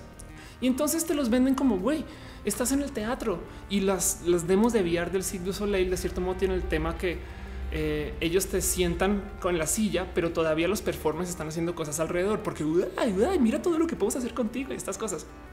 Es muy bonito, pero siento yo que rompe la naturaleza de los contenidos. No es que esté en contra, pero si ahora además le vamos a añadir pantallas tridimensionales con actividad que pone cosas alrededor nuestro, físicas o no, holodeck, por así decirlo, que es este tipo de tecnología que te presentan en Star, en Star Trek para que aparezcan cosas alrededor, em, se pierde se pierde el tras bambalinas y ahora lo único que tienes es una experiencia que tiene que ser a fuerzas inmersiva. Dice eh, Mike Azul, el primo que conozco tiene dislexia. En la dislexia los que eh, los que la padecen no pueden distinguir entre algunas letras el sentido porque no encuentran lógica entre un glifo y un sonido que arbitrariamente representa. Me imagino que lo complejo del lenguaje bidimensional para alguien que no entiende nuestro concepto de lenguaje debe ser una dificultad parecida a los que padecen de esta enfermedad. Exacto. Dice Oscar Osuna, es como el porno enviar, se pierde algo. pues eh, ponle que es más bien pensar que hace falta, hay un salto muy grande entre la inmersión total y que te cuenten el cuento. Es que yo creo que lo que estamos perdiendo acá, esto lo hablaba la semana pasada con el tema del labo y lo volví a hablar en crítica del Bits. Al no mostrarte cosas, te obligan a que uses tu cerebro para imaginarte dónde están las cosas. Una de las discusiones que yo tengo con mucha gente acerca de las películas de terror es que a mí me choca que no te muestren al malo mucho, pero entiendo por qué lo hacen, no? a mí me desespera ver pelis de terror porque soy una persona muy curiosa. Entonces, uno, pues sí, el, susto está bien, va, lo entiendo. Pero luego es de güey, quiero ver al, o sea, por favor, muéstrenme al xenomorfo. ya déjenme ver al alien, güey, ya a ver, es que quiero ver su brazo. Y, acabo muchas veces saliendo de las pelis de terror, llegando a casa a googlear las imágenes de los malos para verlos bien, porque en la peli obviamente te lo muestran. No, y ya, Dios, bye. que me causa un poco de desespero. En eh, Shape of Water, en la forma del agua, te muestran así como eh, este alien gore, no ya velo todo, bueno, alien porn, literal, velo todo, gózalo todo, así, pues, así es toda su piel, así son todas sus cosas. Entonces me parece espectacular y resulta que mucha gente no le gusta porque no está acostumbrada a eso. Entonces entiendo en qué situaciones va y en qué situaciones no va. O sea, no quiero decir no se deberían de hacer contenidos explícitos, vamos a llamarlos así, contenidos extra explícitos. Pero creo que igual ya existía hace mucho tiempo, pero es un nuevo rubro de contenidos que se ha explorado muy poco, ¿no? Si tú, si a ti te muestra una peli y te está mostrando una persona parcialmente y luego aparece y luego se va, hay una cosa que se llama el efecto Kuleshov, que es, a ver, eh, efecto Kuleshov, ¿ok? Que es como un efecto muy básico que nos hace pensar eh, es un efecto. Vamos a ver si aparece algún video. Ok. wow, ah, hay un video donde lo explica Alfred Hitchcock. Qué bonito. Em, es un efecto muy básico donde te mostramos una escena y luego te mostramos otra escena. Y tú crees, tú llenas el intermedio, no? Entonces, ves, acá te muestra, por ejemplo, un niño, no? Ah, lo levanta la mamá, tiene el niño en sus brazos ahora vamos a la reacción y la reacción es este personaje haciendo esta cara, ¿no? Tú no te enteraste en lo más mínimo de lo que está pasando acá versus lo que está pasando acá, ¿no? Capaz si están cerca, están lejos. Pero si repites el experimento, no muestras a una persona, este, ahí les va, muestran a una chica y ahora la reacción es que el güey sonríe. A ver, desarmemos esto dos segundos. Escena A pasa una cosa, escena B pasa otra cosa en tu cerebro tú llenas el vacío. Y eso me parece re bonito, es el efecto Kuleshov. Y así funciona todo el cine. De hecho, en el cine se usa mucho eh, esta cosa que conocemos muy, muy comúnmente, que es el criss cross, que son las famosas conversaciones. Eh, a ver, criss cross sin. Madre mía, escribí todo mal. Claro, encontró este teatro. a ver, movie conversation. Vamos a ver si, si aparece alguien. Este no encuentro ninguna que me guste, pero es esta famosa escena, estas típicas es que lo usan en toda la tele, lo usan en todos lados, donde hay dos personas que están hablando que están en la mesa. Y el cuento es así. Tú ves por encima del hombro a la otra persona. Corte y luego ahora estás viendo por encima del hombro de la otra a ti o al personaje con que, de, quien estás viendo por encima. Ahí donde lo ven cuando, cuando graban estas escenas, no están conversando. de hecho, es muy chistoso porque en las novelas, en estas cosas, eh, saben que saben dónde, dónde haber un chingo de Chris Cross. Eh, vamos a buscar a mi común. Vamos a buscar, vamos a poner la Rosa de Guadalupe, es un solo por divertirnos un rato. Em, vamos a hacer este ejercicio. Es, porque me gusta, me gusta cómo le hacen en la Rosa de Guadalupe. Entonces, em, creo que acá, a lo mejor acá tienes un Chris Cross. Ves aquí. Entonces ahí les va. Esta escena con esta conversación es lo que dice ella, corte lo que dice ella, no otra vez. Lo que dice otra que tenemos a dos chicas, bueno, dos señoras, no la de esta, esta, no de, blusa azul y la otra la que tiene como una peluca en la mano, que, es, que supongo que su hija. Entonces nos muestran una escena, luego nos muestran otra. Pensemos en si yo quiero grabar esto y están conversando, están realmente conversando. Eso quiere decir que a la derecha de esta mujer hay una cámara, no? O cuando cambiamos de escena, quiere decir que a la izquierda de esta mujer hay otra cámara. Claramente no están ahí por, pues porque graba por separado. hay veces, hay momentos donde los montan de tal modo que sí están conversando. Pero eh, la realidad es que siempre los graban por separado. Y de hecho, eh, yo he visto algunas de estas grabaciones y son súper groseros los actores, sobre todo los actores son novelas, porque imagínate que están grabando las líneas de solo la hija. Entonces la mamá está haciendo como eso es como estiramientos de actor, no? Pero la mendiga, o sea, la hija tiene que seguir actuando como si le estuviera hablando con la mamá, güey. Pero ella no se ve nada porque están grabando por encima del hombro, no? O a veces checan el celular. Estas cosas es horrible. Y del otro lado, em, cuando lo arman todo, de cierto modo la edición queda tal que tú piensas que está pasando el momento. Entonces sucede justo por ese tema del efecto Kuleshov y es, es porque la mitad de la conversación está pasando en tu cabeza, no? El mero hecho de me mostraron una escena, luego mostraron otra escena, quiere decir que son escenas contiguas y aprendimos ese lenguaje. Lo aprendimos basado en las limitantes de presentarnos algo sobre el cine, que luego después capaz y descubren que es un método nativo para que nosotros entendamos que muchas imágenes conjuntas a lo mejor se forman en modo de video porque nuestro cerebro está cableado para no sé. Así como se descubrió que la música es un lenguaje natural, va. Pero en últimas, volviendo al tema de las pantallas en 3D y la impresión en 3D y, el lenguaje tridimensional de estas cosas, tenemos que crearlo desde ceros. ¿Y qué quiere decir si tenemos pantallas donde podemos estar inmersos? Em, y, cómo funciona. Y esto sucede mucho en el tema de los videojuegos. Estamos viendo, eh, por ejemplo, la liga de Overwatch. Eh, Overwatch Liga, a ver. Y para los que no saben de esto de, videojuegos, em, vamos a ver si ah, madre mía, Overwatch League, Twitch, ¿se siguen jugando?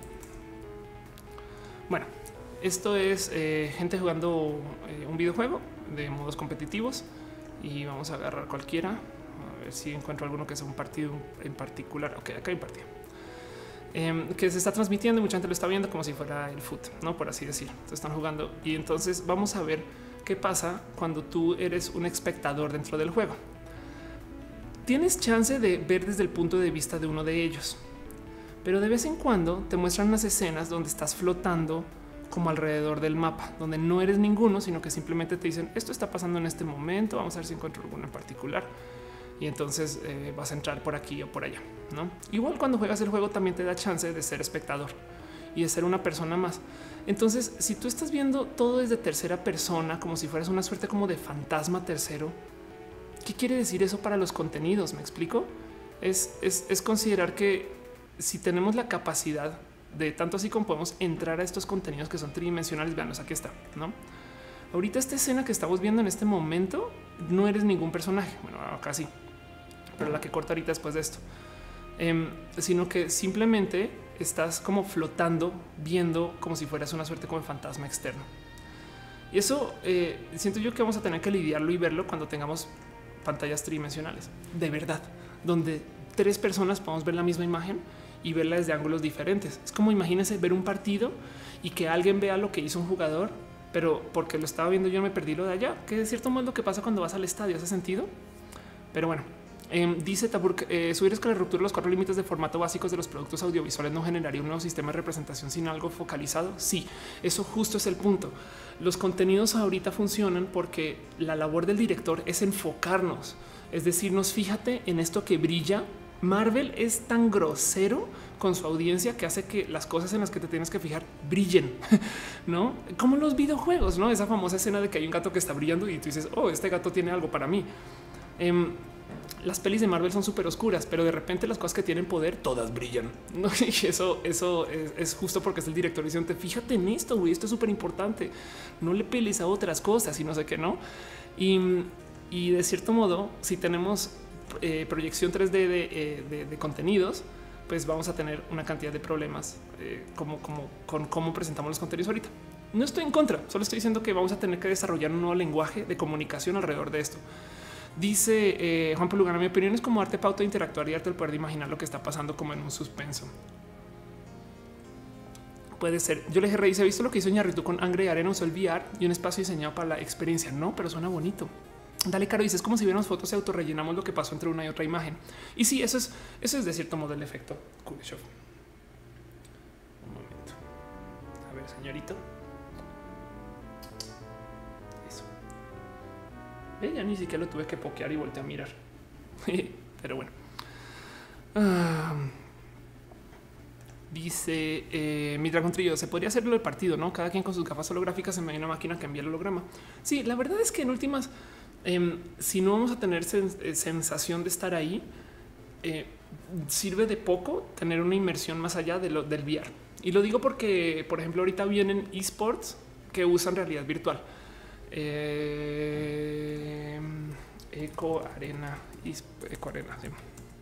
Esto es uno, un juego que se presentó hace nada por la gente bonita de Intel que se llama Eco Arena. Eco Arena eh, es, eh, es, este tipo de, si mal no estoy, es como decir Ender's Game, em, pero con realidad virtual, donde como que me flotas por unos espacios y, tienes que te mueves por una actividad que, como es en realidad virtual, es espectacular, es muy bonito. Pero si lo van a hacer un deporte, un esport, un deporte eh, con audiencia, si mal no, no, no lo tengo o no entendí, la audiencia va a poder entrar en realidad virtual a ser parte de la arena, o sea, estar adentro del juego viendo lo que está pasando sin interactuar. Y es posible que los jugadores que están adentro no sepan que te están viendo. O sea, te dices viendo a tal persona, pero no van a saber desde dónde ni cómo, no? Em, pero quiere decir que así podría ser el ver los juegos. Entonces le añade una como rara y compleja y hasta divertida capa al cómo nos vamos a comunicar. Porque imagínense ver el foot desde el punto de vista del jugador y no desde porque el jugador tenga una cámara, sino que tú puedas como correr con ellos, güey, no? Y capaz de un modo, algún modo con tecnología no te cansas, solo mueves la cámara, ese tipo de cosas. Eh, dice Fernando Jasso, ya hablando de cómo, aunque no sean evidentes, no implicaría que no existan. Igual me encantaría que sintiera la misma experiencia que yo tuve cuando llegué a la facultad. Había tanta diversidad. Sí, eh, suena, sí, es bonito. Eh, yo le dije, Reyes, es algo experimental. Quizás un paso al futuro, cómo puede evolucionar el lenguaje cinematográfico. Eh, va, ok. Estás hablando de lo de eh, Iñarrito. Sí, el tema es que vamos a tener mucha experimentación en este rubro y está bonito. Y lo importante a tener en cuenta aquí es que tenemos ciencia, que es lo que les quería presentar. Tenemos ciencia para hacer pantallas volumétricas y son, eh, son pantallas. Vamos a ver, vamos a ver si encuentro una imagen en particular de esta. Son pantallas que quieren. Eh, aquí está quieren darnos una real imagen tridimensional de proyecciones. Y están, o sea, son bueno, esta no, pero lo que quieren hacer es hacer como en Hollywood, esa escena como muy tipo Iron Man, que eh, tienes a, una persona que de repente agarra algo en la mitad del aire y el computador te llena lo demás, ¿no? Es, piensen en esto, eh, estamos haciendo flotar brillitos. y esto puede tener implicaciones rudas y bonitas y chingonas, porque no es una impresión 3D, es ciencia para proyectar cosas a la mitad del aire. Y es bonito de considerar que esto puede pasar. Obviamente los nerdos hicieron esto.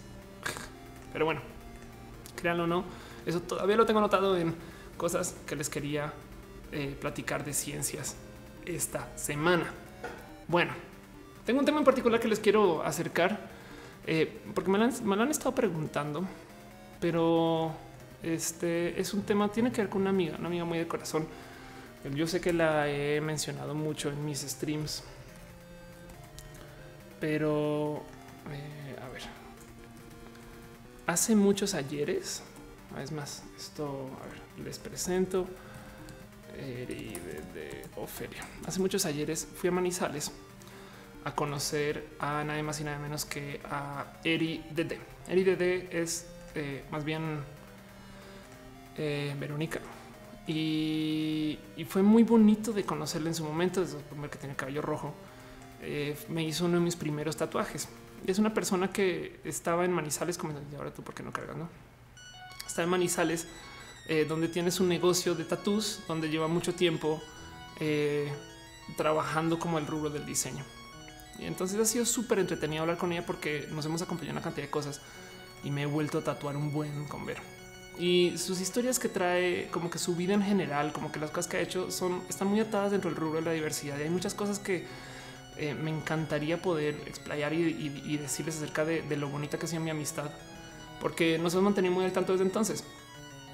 Y el cuento eh, es que, pues, Vero, para los que no conocen bien, es eh, estuvo enredada con un youtuber y esto se volvió noticia. A ver, esto, esto fue cuando eh, me tatué al lado y justo me hicieron dos tatuajes al tiempo. Pero bueno, ese video está por ahí en mi canal. El cuento es que hace unos casi un año, pero me habló de del cuento donde se enredó con eh, Nicolás Arrieta. Entonces, Nicolás Arrieta, para los que no conocen, es un youtuber que, perdón la palabra, es una persona cafre caspa. Es una persona ruda, compleja, que le ha causado muchos problemas a muchas personas. Y hace nada, Vero tomó el paso de salir en público con muchas quejas que tenía de Nicolás. Entonces, ¿quién es Nicolás? Eh, les muestro porque se volvió noticia. El cuento es, es un, es un youtuber muy grande que es hijo de un político que si bien antes tenía como una como casita de producción y se llevó gente a Argentina, resulta que es, un güey muy, muy pinche abusador, güey. Em, y quería compartirles esta noticia no más porque me da un poco de rabia que estas cosas pasen, donde Vero se tomó el chance de, poner en sus redes, este güey es un cafre y tenemos problemas con él, ¿no? y, fue un youtuber abusador. Y cuando digo abusadores, este güey pasó por, es más, vamos a ver, Nicolás Arrieta, abusador. Ahí les va. Presunto manipulador, abusador y maltratador psicológico. Historia con un youtuber abusador. Wow, esto ya apareció en una cantidad de lugares. Nueva mujer acusa a Nicolás Arrieta de abuso a cinco parejas. Em, y que, se está arrestando Nicolás Arrieta por violación. Me gusta fastidiar Nicolás Arrieta en el espectador en 2016. Entonces el cuento con, con Nicolás es las chicas que hablan de él todas subieron, arrancaron a, subir sus videos como de modo sistémico, contando su historia y sus verdades y eh, qué sucedió, cosas del orden de usé una chica para usar su crédito para sacar préstamos, para tener eh, cosas para que luego ella fuera a ver cómo los podía pagar. Yo me desaparezco, no? Pues Nicolás Arrieta, güey. Em, cosas del orden de eh, maltratar psicológicamente, maltratar verbalmente, maltratar físicamente a, estas chicas y decirles de absolutamente lo peor que puedan ser y cómo pueden vivir, no sé qué lo endeudarse. Y, y en últimas, eh, me contaba Vero, vas a poner la queja y eh, hay un buen de plática de ah, es que su familia es tan política y demás. Ya hay una queja formal. De hecho, em, ha estado documentando todo esto, pero porque resulta que ahora la amenazaron, pero de muerte mal. Y entonces hay gente que está escribiendo cosas del orden de vamos a ver, eso está aquí en pulso. Eh, cosas como este personaje, no señas de cae virtual. Y aquí está. Eh, personajes de esta índole diciendo, pues güey, yo sé, yo sé dónde está, yo sé dónde viven.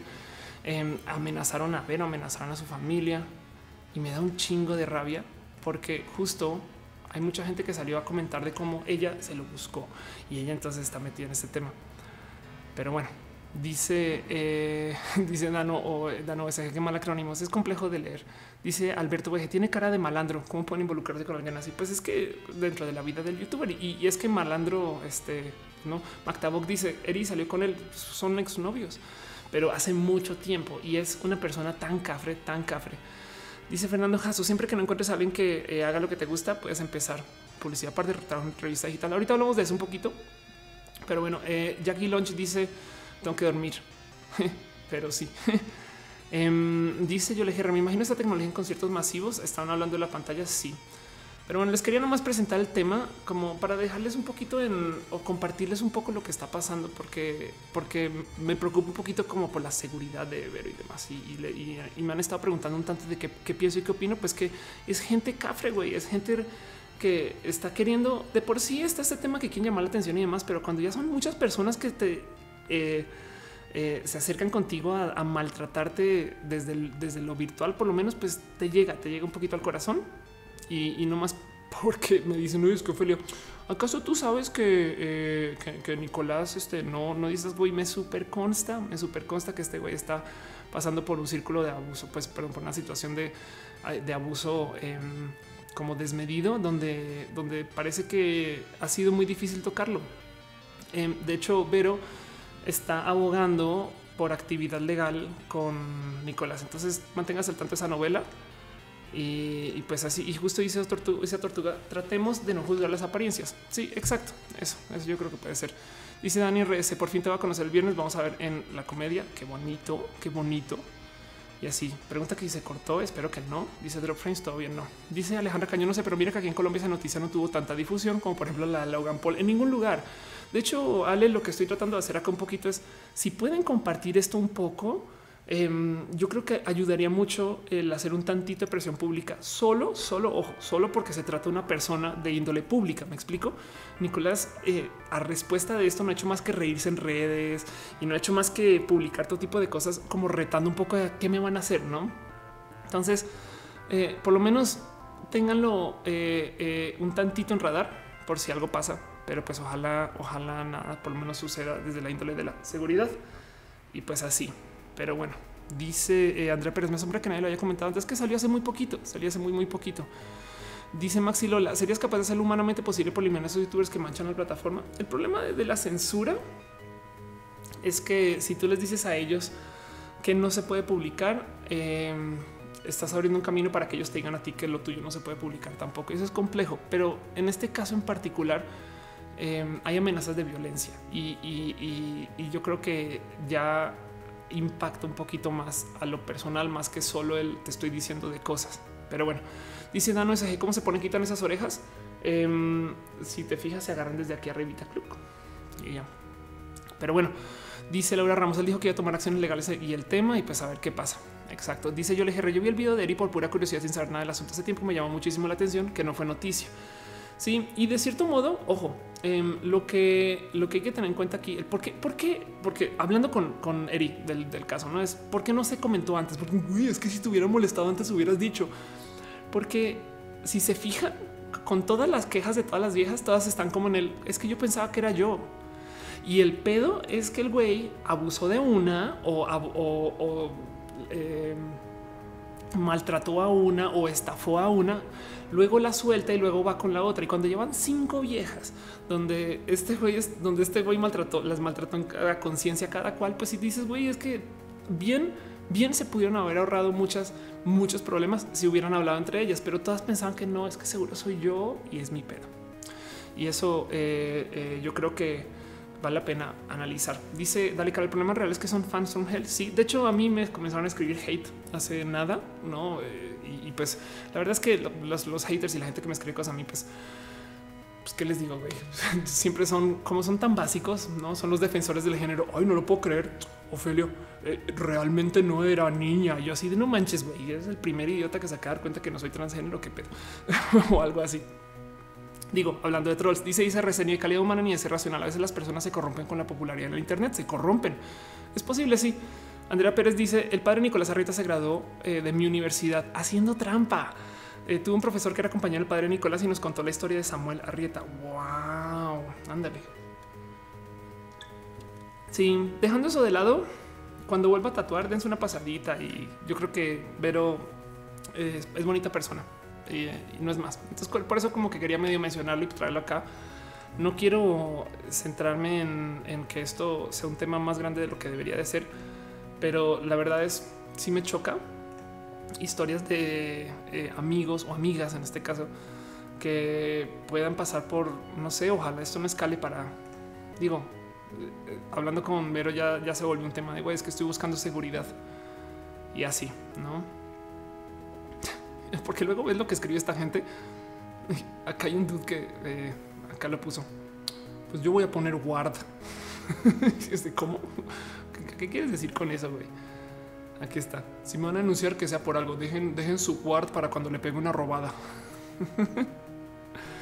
Ay, la palabra cara crimen. Yo creo que es tan colombiana a veces. En fin, pues bueno, eso está pasando.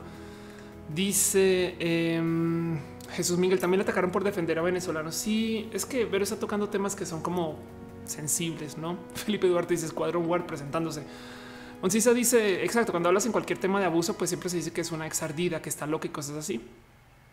Y la verdad es que sí, es esta cultura. A ver, ahorita en México pasamos por una situación muy, muy similar del abuso asumido por parte de la víctima. No es como este caso de por qué te vistes así, mi hija, te van a violar. A ver, la falda corta no es el problema de la violación, es el violador. Em, hubo el caso de este chico que estuvo perdido y luego volvió a aparecer y estuvo perdido después de aparecer una foto con policías. Cuando vuelve a aparecer, salieron una cantidad de personas en Twitter a juzgarlo de claro, porque se ve bien malandro. Y es de no mames, güey. En fin, José Juan Moto dice todo parece que sí derecha la de aliados LGBT en Talentland. Aquí pasando a saludar y dejando el comercial. Qué cool, qué bonito.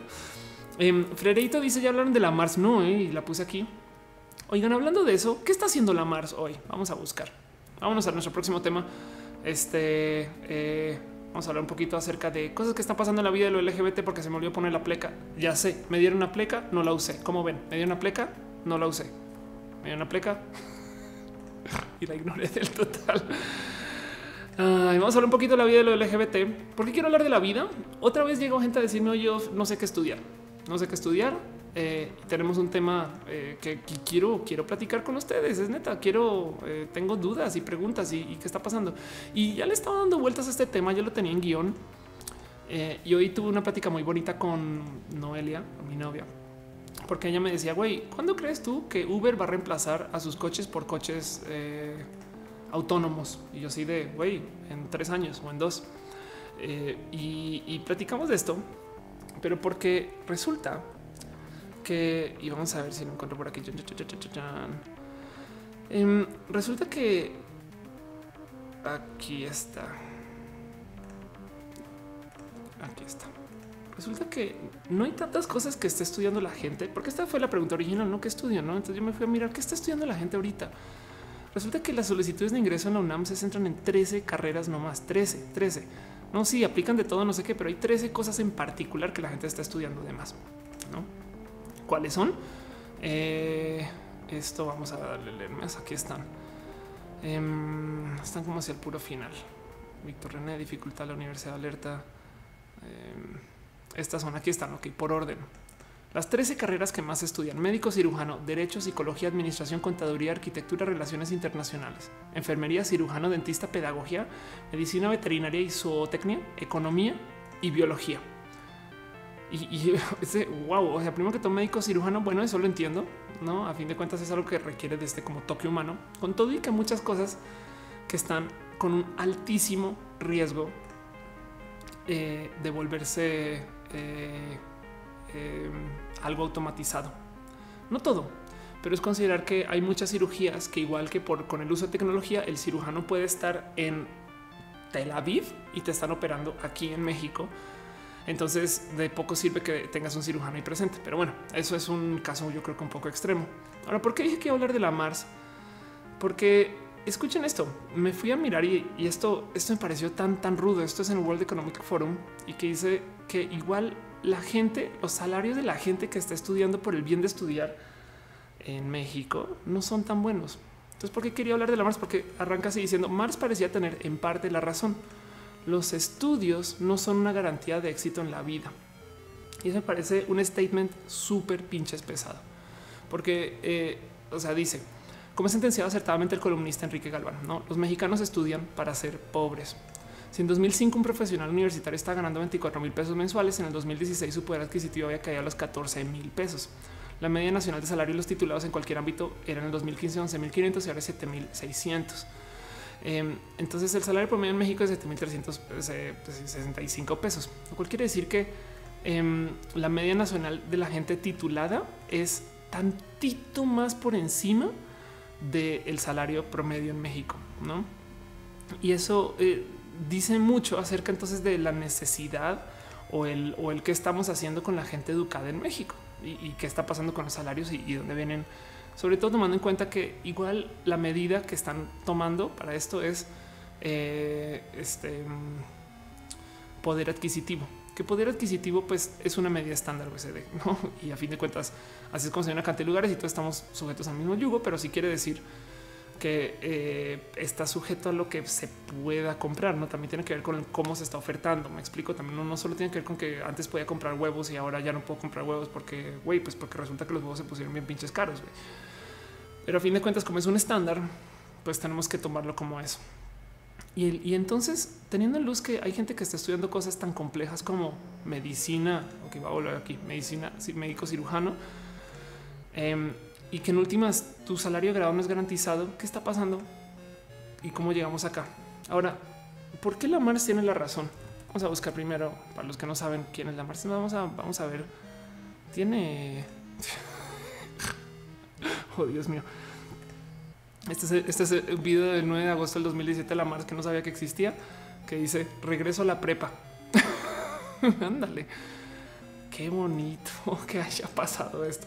Mars, para los que no saben, es eh, básicamente una chica que se retiró de la prepa y salió a hacer un comentario que en últimas tenía tantito de validez. Lo que decía Mars es el sistema no funciona. Este sistema de educación no me gusta más retirar de la prepa. Em, es ahora alguien me puede decir un momento, alguien que siga la Mars me puede decir si esto es regreso a la prepa como del orden de eh, me retiro de YouTube. no, o sea, regreso a la prepa y justo al final del video dice no, no voy a regresar, güey, ya no creo en eso. Ahora quiero hacer otras cosas. Algo va a pasar con la educación en general. Este, ah, madre mía, perdón. Ok, ya, perdón. Dice José Juan Montanalgo, el trabajo pidieron buscar expertos titulados en X áreas. No Seguro me van a super demandar por nada más tanto. Dicen José Juan dice en algo el trabajo me pudieron buscar expertos titulados en X áreas de tecnología y fue difícil encontrar a gente muy buena y titulada que parecía más fácil encontrar con compuerta este o que and ándale. Alexandra Cañón dice la verdad. Sí, yo acabo de graduarme como abogada y gano el salario mínimo. Igual la competencia es un factor que no ayuda mucho. Ándale. María Lascurain dice yo salí ingeniería, éramos 25 en la foto de graduación versus mil de contaduría. Ándale. Em, dice ICRC, lo que pasa creo yo es que muchas carreras pueden no tener potencial, son mal pagadas y mal explotadas en su potencial de igual forma, se van por lo más seguro, trabajo seguro y bien salario. Ándale. Em, yo quisiera, a ver, eh, Classroom 1900, vamos a ver si esto, esto es algo que eh, le vi una vez una plática con una persona que se llama Nicolás Negroponte, que para los que no lo ubican, Nicolás Negroponte es eh, o fue por mucho tiempo el director del MIT Media Lab. Entonces, vamos a ver, Nicolás Negroponte, vamos a buscar en español. Em, aquí está. Es como esta persona que habla en pro de la tecnología en Estados Unidos, informático, arquitecto estadounidense de origen griego, no sabía, más conocido como fundador y director del MIT. Ah, es el fundador del MIT Media Lab. ¿Qué es el MIT Media Lab, Ofelia? Pues alguna vez vieron Big Hero 6, eso. Es un laboratorio entre la Escuela de Arquitectura y Planificación en MIT eh, que se dedica a proyectos de investigación. Básicamente es la fábrica de los sueños. Si tú, tú estás estudiando en MIT y te dan este casi casi que acceso a dinero de investigación para que hagas tus cosas. Y esto se parece un poquito a como esa escena de Big Hero 6 donde llega eh, este niño que está aprendiendo a diseñar robots con, va con su hermano y su hermano resulta que todos sus amigos están probando todo tipo de cosas en sus laboratorios. Eso es el MIT Media Lab. Y Nicolás Negroponte habla mucho acerca de la educación porque este güey es un proyecto que ya está olvidado y ya está viejito que se llama el OLPC. El OLPC es un proyecto que se llama One Laptop per Child, que la idea era hacer eh, laptops ultra requete mega turbo baratos para países en vías de desarrollo. La verdad es que este proyecto ya quedó completamente abandonado. Estos laptops ya están viejos, o sea, ya tienen creo que 10 años. Em, ya no sirven. Hay una cantidad de fotos que están rondando por ahí de las laptops ya todas guardadas, no rotas, no como que ya vinieron y ya se fueron. Pero lo bonito de la OLPC es que esta gente se inventó la ciencia y la tecnología para hacer laptops súper baratas. ¿Saben qué devino del OLPC? La netbook, que para los que no recuerdan, ya no se venden tanto, pero todavía se ven por ahí. Son estas compus súper chiquititas. güey. Em, las netbooks fueron como un boom por parte de las empresas de tecnología hace unos eh, también como 8 o 9 años, justo después del invento de la OLPC, porque con la OLPC llegaron patentes liberadas, llegaron tecnologías, métodos y modos de hacer pantallas pequeñas y procesadores pequeños y baratos. Entonces, eh, el proyecto de OLPC era por un lado un vamos a hacer una computadora súper barata para el mundo en desarrollo, pero al otro lado también vamos a hacer esta tecnología que va a servir para algo. Todo esto luego llevó a la creación de la tablet.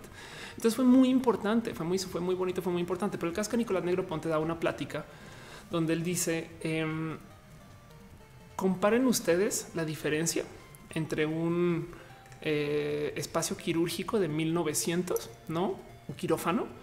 Y entonces mostrar esta imagen está el quirófano, pues, pues, así con sus luces y no sé qué lola. Una escena muy como en Shape of Water, ¿no? donde están cosas tecnología vieja, pero tecnología de todos modos. Y ahora vamos a ver cómo se ve hoy. Y el quirófano es súper high tech pantallas, no este doctores en VR, cosas así. Y luego hagamos el mismo ejercicio con los salones. Y el ejercicio de los salones, la verdad es que sí es espectacular, porque vas y miras y el sistema de salón, pues si bien ha cambiado, no ha cambiado tanto, ¿no? De hecho, eh, como lo presenta Negropontes, es el mismo, el mismo pinche salón, solo que ahora eh, el pizarrón es color blanco y no color negro. Y sí tenemos todo tipo de tecnología en nuestras manos, ¿no? O sea, este es el salón, digamos un salón ahorita, este y este es un salón de antes. Bueno, ahí tiene una máquina de escribir, pero la idea es básicamente la misma. No sientas tomando notas tal y tal. Y han cambiado las técnicas, han cambiado algunas cosas ahora que estoy viendo, no? Pero bueno, em, el caso, pero no ha cambiado tanto. Entonces hay algo que va a pasar a nivel educación. Dice eh, Metalucar, ¿crees que las tablets ya pasaron de moda o ya no son tan vistas? Ya casi no hablan de ellas. No, yo no, yo creo que sí. De hecho, ahorita lo que viene es que esta tablets en mi este, iPad Pro que uso para escuchar música. Em, yo creo que las tablets se van a laptopizar y van a encontrar un punto intermedio, pero bueno, en fin. Em, dice es, es Bengalino, un influencer gana 170 mil mensuales por subir videos y Hanks, el hombre que ya nueve años en un laboratorio tratando de encontrar una cura de la leucemia infantil, gana 20 mil mensuales. Ah, bueno, ahorita, pues, bueno, acerca del dinero que ganan los influencers, estamos en la época de la comunicación y hay un motivo detrás de eso, pero bueno. Y dice Tangana, ¿cómo ser un buen profesor en una escuela eh, presencial acorde al presente, más allá de lo digital? Pues es una buena pregunta. Eso es algo que también tiene que cambiar. Y, el caso, em, están hablando qué tan mal está nuestra sociedad, ¿no? Em, mucho de lo, de lo eh, que sus, o sea, de las cosas que están pasando con el tema de la Mars es que hay muchas cosas que están cambiando acerca de lo que se está educando ahorita, de lo que, de lo que importa, lo que deberías de aprender, de lo que debes de saber. Es consideren que Facebook tiene tantito más de 10 años, ¿ok? Imagínense eh, que alguien entra al colegio hoy, tiene seis años, el colegio colombiano, o sea, kinder, será, no sé, en fin, o transición, no sé, primer, primaria, en fin. Quiere decir que eh, para el momento que cumpla 16, da chance de que aparezca una empresa como Facebook y todavía no ha entrado a la universidad, ¿no? Y, hay muchas cosas que están pasando porque vamos a automatizar un chingo de procesos. La inteligencia artificial viene sí o sí o sí o sí o sí. De hecho, este año vamos a tener una cantidad de trabajos que se van a perder hacia la inteligencia artificial, cosas que ustedes no creen, no creen que, pueden tener problemas. Así muy rápido, en listas de cosas que puede que se pierdan por la inteligencia artificial. Gente que trabaja en seguros, ok? Gente que, por ejemplo, chocas y entonces ahora luego con una app o con algún sistema, alguien, el ajustador, ahora simplemente es una inteligencia artificial que tú le dices de cosas y listo, chuchuchu, que ingresa y hace el cálculo acerca del riesgo de que pedirte cómo, cuándo y dónde sin tener que pasar por una persona. Va. Los cajeros, los representantes y las personas que dan servicio de frente, porque igual están haciendo mucho trabajo que es eh, eh, repetitivo. ¿Tienen, tienen que pensar que mucho, hay mucho proceso creativo. Sí, pero por ejemplo, no hay absolutamente nada en un McDonald's menos quizás limpiarlo que se que requiera de que lo haga un ser humano. No piensen ustedes que una cocina completamente automatizada nos puede dar un producto tanto o más estándar que lo que se está haciendo ahorita. Y para pedir necesitas un kiosco con un software que ya existe, que lo podemos usar hasta en el cine. Entonces no se ha adoptado del total porque eh, si bien todavía siguen siendo marginalmente más barato tener un ser humano que la inversión para tener la tecnología, pero no es tanto. Dice ICRS, la sexualidad debería ser un tema de educación más especializada, así la gente crecería con ideas menos misóginas y discriminativas. Yo ahorita quiero hablar de eso un poco. Quizás de lo que les quiero platicar, a lo mejor topa un poquito con la diversidad. Dice José Alberto eh, Ocejeda, en mi escuela dieron tablets, pero no las aprovechamos, solo para los libros. Wow. Carla dice, hay profesores con falta de vocación y compromiso, pero también nosotros como estudiantes solo nos quedamos con lo que nos dan en la clase y fuera de ahí no investigamos más. Ándale, José Carranza dice que están hablando, yo estoy hablando un poquito acerca de la educación. El cuento de lo que platicábamos hoy es más, a ver si está en su cuenta de Twitter todavía. Em, este vino Noelia a mi casa eh, y me estaba hablando a ver si puso un poll. Aquí está. pues ya tiene seis horas. ¿Cómo pasa el tiempo? Decía qué tan cerca está el día en que Uber te deje elegir entre vehículo con conductor humano y vehículo sin conductor. la mayoría dijo no mientras yo viva. 100 votos, ¿eh? eh dos a cinco años y soon, very soon, no? Ahora vean esto: Uber Autonomous Car. Ok, esto es eh, de noviembre del 2017, eh, donde Uber ya anunció que iba a hacer una compra de, gracias por el anuncio, 24 mil autos para que se manejen solitos. Entonces, ¿qué tan cerca es? Pues ya, ya hicieron la orden de compra, por lo menos para 24 mil coches en Estados Unidos. Y de hecho, em, el programa de driverless ya golpeó las 2 millones de millas. O sea, ya están andando, ya funcionan. Y es, eh, es más que el futuro, esto es el presente. Que es un poco cruel, ¿eh? es consideran nomás todo lo que Uber usó a sus choferes para crecer como empresa, para pelear contra los taxistas, para de todo, para que luego dijeran, ah, ya lo reemplazamos de paso, ¿no? Pero bueno, eh, dice Maren Carrasco, o sea que el trabajo del futuro es trabajar dando mantenimiento a las máquinas, pues puede ser, ¿eh? puede ser. Yo también diría que más bien, ¿qué pasa? Para volver a tomar el tema de la Mars, Mars se retira de la prepa porque ella dice, güey, el sistema está roto, güey, me están enseñando cosas que me ayudan poco para la economía, cómo funciona hoy. Y la vieja se fue y se hizo famosa y ahora tiene canal de YouTube y vive no sé qué. Y yo no sé exactamente qué está haciendo, pero su punto me parece válido. Es conozco gente que está haciendo mucho más de bobadas, nada que ver con lo que estudiaron que de lo que estudiaron.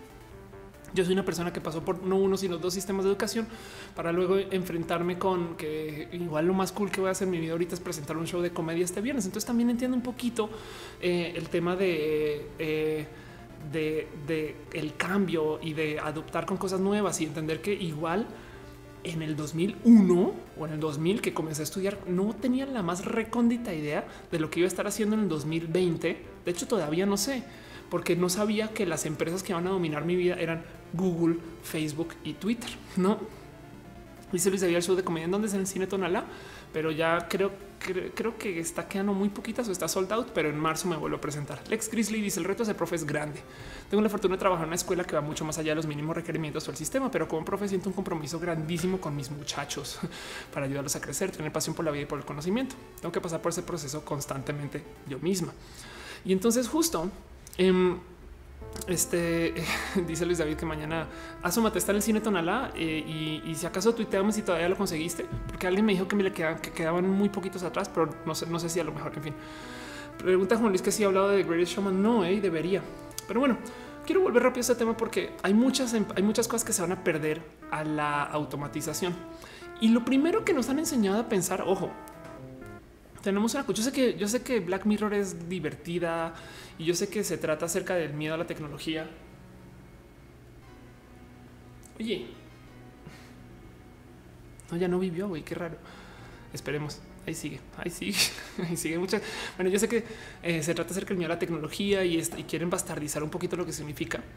Em, o de cómo la tecnología nos puede dominar o cómo es una conversación con cosas que estamos haciendo que nos que están hechas este, no para nuestro bien y demás. Eso lo entiendo completamente, pero no podemos tenerle miedo a esto porque es que el discurso de la automatización lleva más de 100 años. De hecho, eso fue la revolución industrial. Gente que tenía un trabajo de fábrica, perdón, ni siquiera fábrica, un trabajo este, de granja que de repente recibió máquinas. Y y es que el tema aquí es, tenemos una visión horrible acerca de cómo vamos a perder nuestro trabajo. Si yo les digo McDonald's va a reemplazar en todas sus tiendas a sus eh, cajeros con un software para que pidas, mucha gente va a saltar con el, ay güey, ¿y ahora qué va a hacer toda esa gente sin trabajo? Y, ese es un problema que yo creo que me gustaría proponer para pensar eh, desde lo positivo.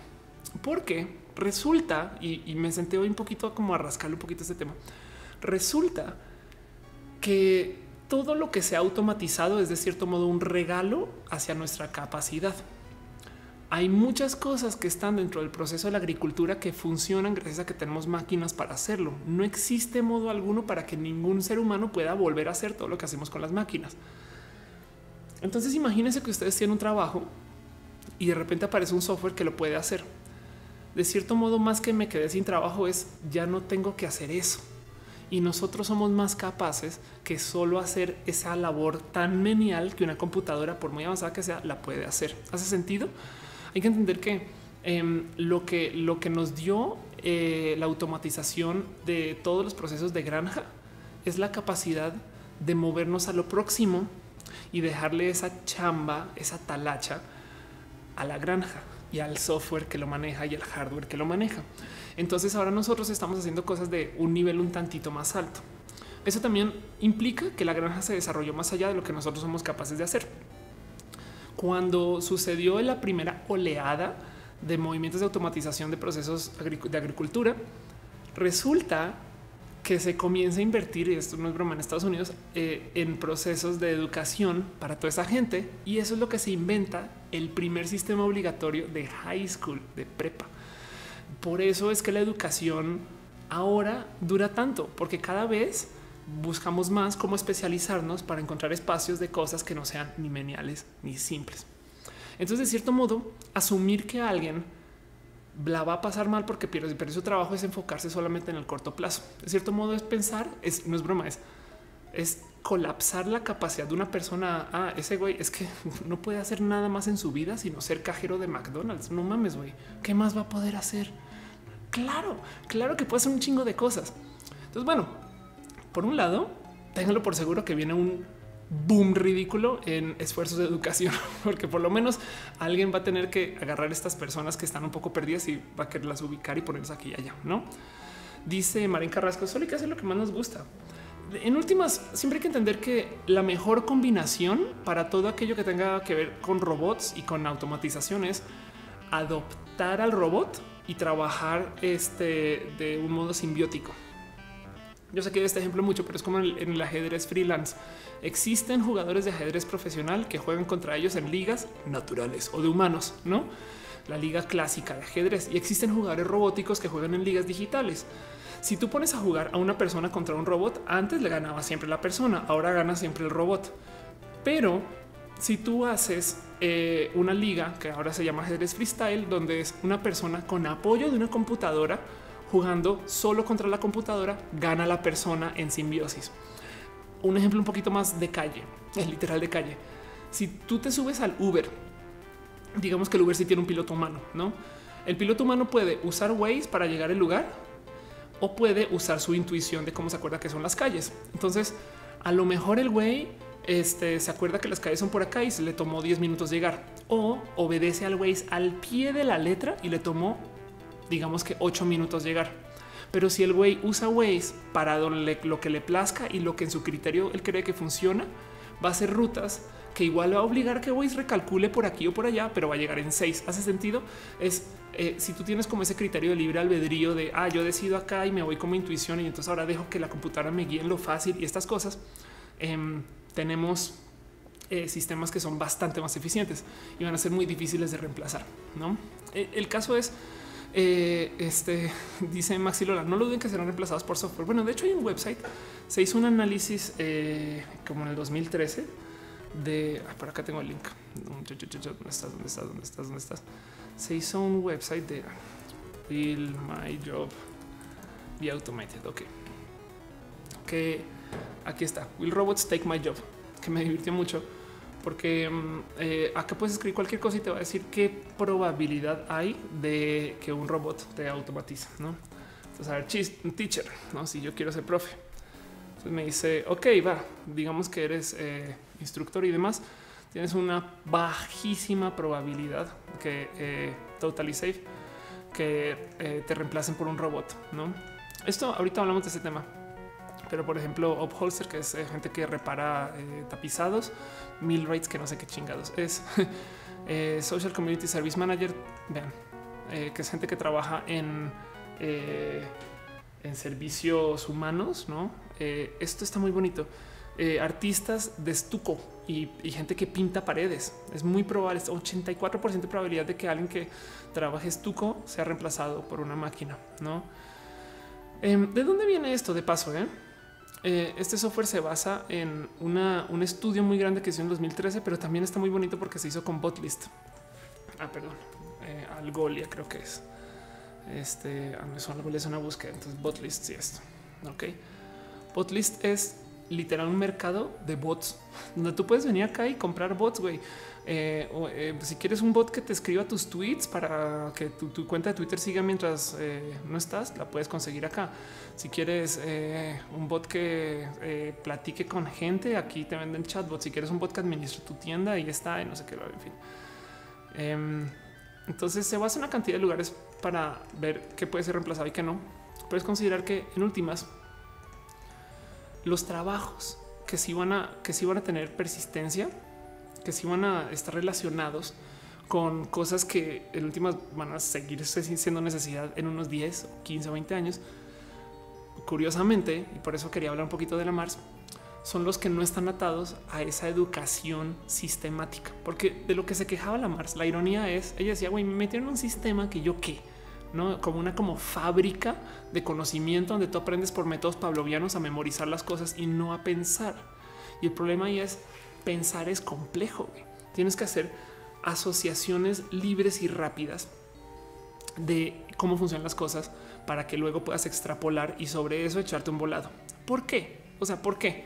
Eh, dice Uriel Torres Mente factura. Ándale, qué bonita palabra porque ¿por qué estamos tan amenazados por las compus hoy? No eh, es que llegó Skynet y entonces vino desde el futuro y nos dijo cosas porque tenemos computadoras que están aprendiendo. Ok, yo hace unos dos ya, ya, sé que va a hablar de Canvas. No me odien, no me odien, no me odien tanto. Eh, pero a ver, Ofelia, Canvas, eh, traductor. No me odien porque yo sé que siempre prometo eh, que voy a volver con esto y la verdad es que como estoy haciendo comedia, pues ahorita esto pues, va a tomar tiempo todavía. Pero bueno, eso es Canvas, que es mi serie favorita, que es, ojalá y si algún día soy billonaria, eso es lo que haría. Y aquí hablé acerca de los traductores. Acá hice un video esto en julio 11 del 2016. ¿no? Hablaba de los traductores y cómo las computadoras no iban a poder ser buenas traductoras, eh, aunque nos esforzáramos mucho, porque el motivo es porque las computadoras no se les puede enseñar contexto. Ok, esto fue un poco, yo creo que eh, miope de mi parte, porque lo que decía es, güey, hay, cosas del idioma que tú tienes que aprender viviéndolo. Hay cosas del idioma que tú aprendes por medio de eh, estar ahí, ¿no? Es, como lo que el ejemplo que a veces, imagina un juego de cartas. En un juego de cartas, pues tú tienes que, eh, de cierto modo, jugar. Te pueden explicar las reglas 16 veces, pero hasta que lo juegas, ahí salió, ¿no? Lo mismo con el idioma. Hay muchas cosas del idioma que neta, neta, por más reglas que te sepas, por más caminos, por más como sea que lo veas, simplemente no lo vas a tener. El albur, que es este como sistema de, malpensante mexicano para los que no están en México, em, es gran parte de esto, ¿no? Aprendes a tener colmillo para el albur. Y yo decía, güey, nunca, nunca lo van a poder enseñar hasta que las computadoras lo vivan. Pues ahora tenemos procesos de aprendizaje, deep learning, y yo no estaba tan, tan empapada de cómo, de cómo funcionarían. Pero el punto es la computadora aprende por métodos estadísticos. Y está, es bien raro porque em, hay eh, mucho trabajo acerca de cómo eh, por ejemplo, si tú tienes un proceso cerrado que está recibiendo instrucciones en chino y una computadora dentro que está calculando sobre eso, em, podría medio tratar de descifrar en reversa lo que quieren decir los símbolos por métodos estadísticos si consigue que los símbolos hagan algo, ¿no? Entonces no quiere decir que está aprendiendo chino, está aprendiendo a interpretar sobre su propio metaidioma según lo que está observando. Lo cual quiere decir que las computadoras que aprenden por procesos iterativos siempre y cuando haya datos suficientes, va a poder hacer mímica del humano de tal punto y de tal modo que se acerque mucho a la realidad. Entonces, no necesariamente podríamos saltar a decir, porque siempre y cuando entendamos cómo se generó ese conocimiento, pero no necesariamente podríamos saltar a decir, ah, claro, ya aprendió chino, pero aprendió suficiente del chino para poderse comunicar. Entonces, bajo esa lógica, las computadoras que están haciendo aprendizaje capaz sí aprenden a alburear y el problema es, ¿está albureando? No, eso hay que definirlo. Este dice Maxi y si las máquinas aprenden a apreciar el tiempo, pues imagínate. Eh, dice Adrián Sos, quería estudiar derecho, pero estudiando todo esto quiero estudiar algo relacionado con tecnología. Uy, pues te tengo algo muy bonito, Adrián. Em, este ya voy con eso. Entonces, ahora que tenemos computadoras que están haciendo aprendizaje de máquina, todo aquello que se pueda repetir mucho tiene amenaza de aprendizaje por una máquina, no?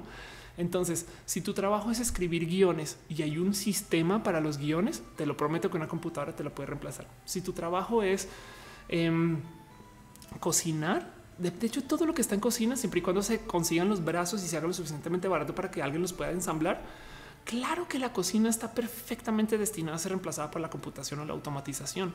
Siempre y cuando tengamos un sistema lo suficientemente barato para que pueda poner un pan encima de este un queso encima de parguare, ¿no? Em, entonces, las computadoras de cierto modo están aprendiendo de todo lo que les estamos dando. Eh, justo en el tema de, lo legal, les vamos a mostrar algo muy divertido. Eso es algo que está haciendo, eh, de hecho, mi amigo, eh, aquí está, aquí está, aquí está Ángel Sumano, que a veces ve el show, de hecho. Ángel Sumano es una persona que está trabajando en el rubro de la inteligencia artificial para el derecho. ¿Quieres estudiar algo que tenga que ver con tecnología y en derecho? Ahí te va, habla con Ángel. Y, el cuento es, hay muchos rubros de donde se puede atacar el tema de la inteligencia artificial del derecho. Primero que todo, consideren esto. Estadísticamente, si una computadora se le otorgan como que todos los eh, como que vienen necesarios para generar alguna suerte, así sea a nivel de generación de contrato y demás, la podría trabajar y pensar porque es un sistema. El, lenguaje legal en últimas es como un sistema que va conectando un buen de puntos y genera un documento que lo codifica. Pero el otro lado eh, hay este en lo legal. Esto comenzó a suceder al police, eh, artificial Artificial inteligencia, aquí está. Ok. Esto comenzó a suceder en donde, madre mía, Hay policías, estaciones de policía en China que ya no tienen seres humanos. Ay, Dios mío. Bueno, hay gente que está usando software predictivo Qué divertida esta imagen. Gente que es un software predictivo para tratar de adivinar dónde va a haber crimen. Ok. Entonces, eh, justo encontré los ejemplos que no eran. Pero bueno, está divertido. Está divertido ver esto. Eh, donde están tratando de agarrar una cantidad ridícula de datos y tratar de predecir dónde van a haber problemas y complicaciones. De hecho, este software de inteligencia artificial puede predecir también comportamiento humano, quién está mintiendo dónde según su patrón de qué decía antes y quién no está diciendo esto. Están preguntando si mis orejas son reales. Sí, qué chistoso que no han preguntado si soy mujer. Eh, dice Marín Carrasco, urge reemplazar los microbuseros que empiecen por ahí. Pues imagínate, sí, exacto. Si de repente tenemos, consideren, consideren, esto es algo que platicaba hoy con Noelia, consideren que si el sistema de transporte eh, es automatizado, entonces es posible que la computadora genere tan pocos errores al manejar también porque va a ser extra, extra lento y no y va, y va a seguir unas reglas que nosotros no y estas cosas no que por consecuencia el seguro que va a necesitar un robot al volante va a ser nulo o va a ser este muy muy muy muy barato y por consecuencia tocaría pagar más para poder manejar tu coche porque el ser humano va a cometer tantos errores que toca asegurar eso no mames no? En fin, ciencia natural dice robot abogado. Sí, Fernando Parra ya hizo la pregunta. Este ahí les va. Sí, soy mujer. dice eh, Fernando Jasso, pues eh, person of interest se trata de predecir ataques terroristas, no? Exacto. Eh, Johnny debería deberías de traernos alguien que nos hable de la creación de inteligencia artificial.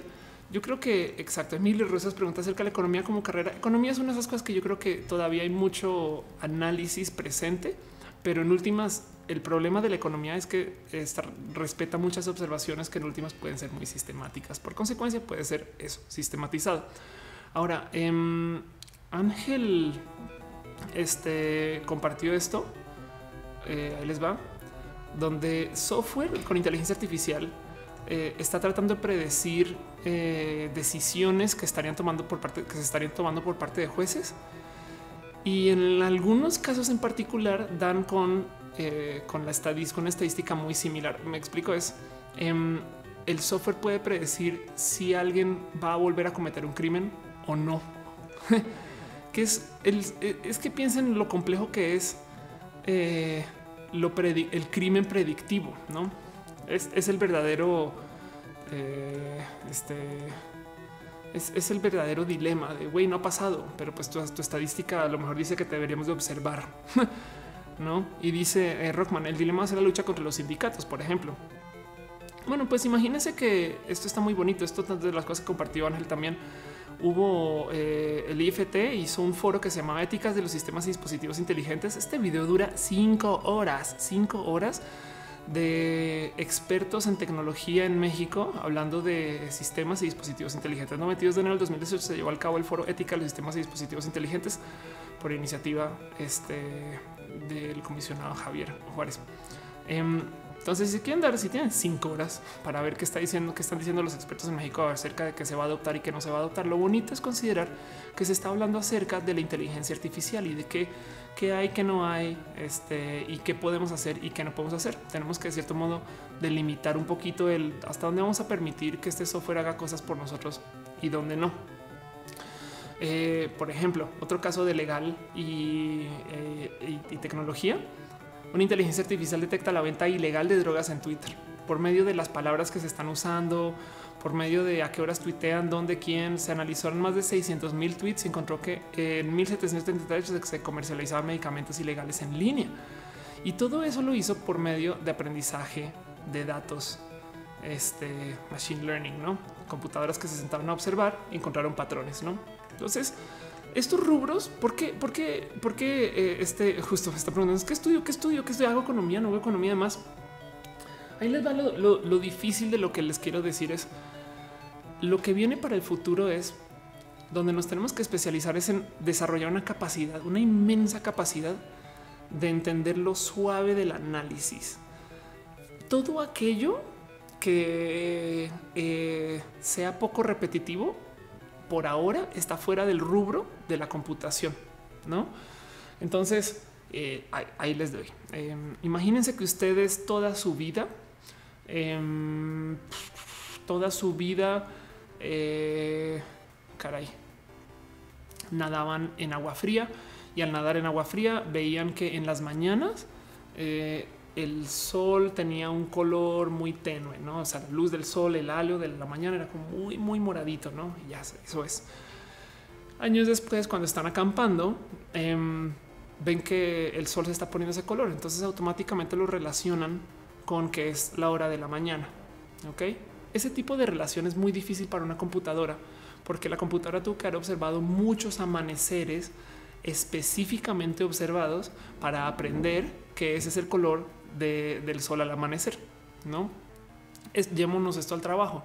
Imagínense que todos los días mi jefe me hablaba de no sé qué, como cuando se iba a ver a su esposa y cuando hablaba con su esposa descubría que tal y se le salía la rabia y se ponía muy furioso y entonces no sé qué. ¿no? Entonces ustedes como que aprenden de su jefe cosas y listo y siguen con la vida. Un año después eh, ven a su jefe en una situación donde eh, a lo mejor y se les se sale de casillas. Ustedes ya saben que el güey tiene ese como, como ese perfil porque güey, este güey con su esposa es así, no?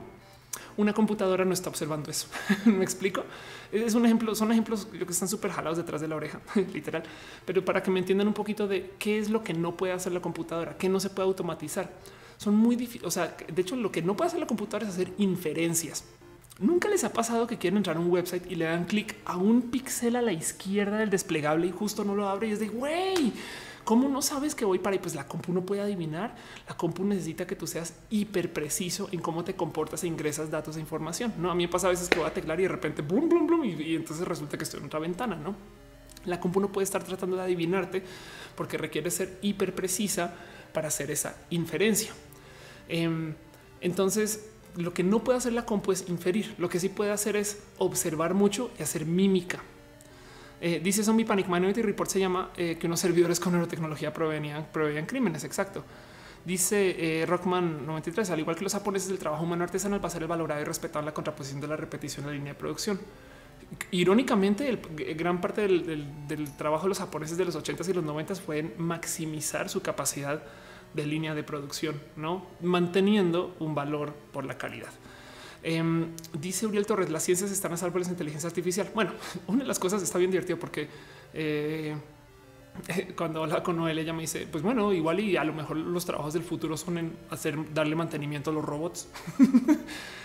bueno, rubros que definitivamente son intocables. Todos esos, todos esos que requieran de altísima inferencia, estrategias, comunicación. ¿Y por qué los profesores se salvan? No? Justo y para volver al tema de Nicolás Negroponte, el AOLPC y el, el que tenemos que aprender y que nos estamos educando, hace falta, hace falta enseñarnos procesos de empatía, procesos de trabajar en equipo, procesos de entendimiento de diversidad. Hace falta cosas, o sea, mientras más piensen en esto, mientras más vayamos en contra de la diversidad, más tribales somos. Si somos muy tribales, entonces somos sistematizables porque no somos diversos. Eh, y, no es que se trate de ponernos en contra de las computadoras, es más bien, uno, hay que entender que la automatización es un regalo, porque quiere decir que las cosas básicas, solamente que básico hoy en día quiere decir un abogado, no un abogado, digamos, de bajo nivel. Em, las cosas básicas ya le está haciendo una computadora. Entonces ahora nosotros podemos enfocarnos en cosas de aún más alto nivel, porque somos personas creadoras, capaces y porque además vamos a tener necesidad de crecimiento mucho de eh, lo que va a venir el crecimiento de la economía a lo mejor viene en manos de robots, porque en últimas los robots hasta que sean pensantes y personas y entes, a fin de cuentas son esclavos, son esclavos que van a hacer todo lo que les pidamos o lo que les digamos, ¿no? Y eso implica que todo su trabajo no se les va a remunerar a ellos, sino va a ser remuneración para una tercera persona. Ahí sí, cuando llegue un momento de singularidad vamos a tener algo que negociar. Pero entonces, eh, los procesos que están relacionados con lo suave, eh, casi casi que los deportes, el arte, cosas que eh, les sean muy difíciles en una computadora porque implican inferencias rápidas, tiene mucho futuro. Y no se trata de eso, sino yo creo que más bien hay mucho campo de crecimiento en el volvernos robot. Porque de nuevo, piensen en el ejemplo del ajedrez freestyle tienen ajedrez de computadoras, que es una liga, ajedrez de humanos, que es otra liga, pero la liga imbatible es la de humano con computadora. Entonces igual y el, el mero proceso de adoptar esta tecnología hasta que nos volvemos ella también, también puede ser eh, algo que nos dé mucha chamba y mucho de qué pensar. Es, es, considerar que, no sé, desarrollar enlaces neuronales para tener conexión directa con la computadora y no tener que teclear, ¿no? Ese tipo de cosas y, entonces, ¿qué le estamos? Y, y, el resto la computadora está pensando el resto del tiempo y está tuiteando todo el día sin que tú lo pienses y ya. Y cuando quieres, cuando quieres tuitear pensando conscientemente, entonces ahí sí vas y, lo, lo haces, ¿no? ese tipo de cosas. Dice Alexandra Cañón, ¿existe un robot que reemplaza a los peluqueros? Si digo que solo las puntas me entenderás, sí. De hecho, em, bueno, primero que todo, yo uso nomás para que así por encimita, antes que robot, eh, ve, yo uso esta cosa que se llama Split Ender. Es muy bonito y básicamente es un eh, despuntador. Entonces eh, es una máquina súper tonta, súper fácil que pasa por tu cabello y te levanta las puntas que están eh, dobladas, no te quita las puntas malitas. Entonces, si esto ya si, si este brazo ya existe, un robot que te lo aplique, no debe ser tan difícil de diseñar y desarrollar. Porque también recuerda que los robots de hoy en día corren, caminan, saltan, no simplemente es un tema de precios. Em, dejando eso de lado, 3D eh, Nail Printer. Hace unos como dos años o tres vi esto. Una máquina que es una impresora 3D eh, que te imprime encima de las uñas. Entonces, eh, casi casi que tú, bueno, primero que todo, también hay impresiones en 3D literal, pero tú metes literal la manita a la máquina, le dices yo quiero este diseño y te lo dibuja. Se acabó. Entonces, ¿para qué voy al salón? No? Es, es un tema de la tecnología, ya está, es cuestión de hacer las aplicaciones. Dice de la en realidad lo que van a hacer esas máquinas van a simplificar los árboles de decisiones acercándonos hacia el éxito en un objetivo preciso. Básicamente un intercambio de teoría de juegos eh, partimos de la generalización, de la particularización de un problema, de la mano con la granularización del problema determinado y el objetivo que busque resolver el problema. Y, lo que hay que pensar es lo que no pueden hacer es eh, definir los problemas que, se requieren de resolver. Me explico, es, como, em, a ver, Siri, que es un chatbot básico. Está claro que hoy día Siri es así muy normal, pero tú le puedes decir a Siri, oye Siri, ¿qué temperatura está haciendo hoy? Ahorita en México está haciendo 11 grados. Ah, va, ok, chingón. ¿Qué temperatura el mañana? 15 grados, Ofelia. Ah, va, gracias. Pero también le puedes decir a Siri, oye Siri, cómprame eh, un pasaje de un boleto de avión de aquí a Guadalajara. Sí, seguro, Feria, te lo cobra tu tarjeta de crédito. Lo que le cuesta a Siri es hacer inferencias que se salen de su árbol de decisiones posibles. Oye, Siri, si mañana hace frío, cómprame un boleto a Guadalajara.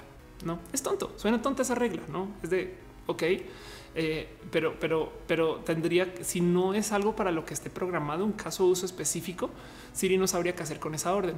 Y hay gente que está trabajando en este tipo como de máquinas de eh, procesamiento de texto o de, o de ingresos de, voz para que pueda hacer esas inferencias para las cuales no sabe. O sea, que literal tenga que pensar, a ver, espera, ¿cómo me dijo que si mañana?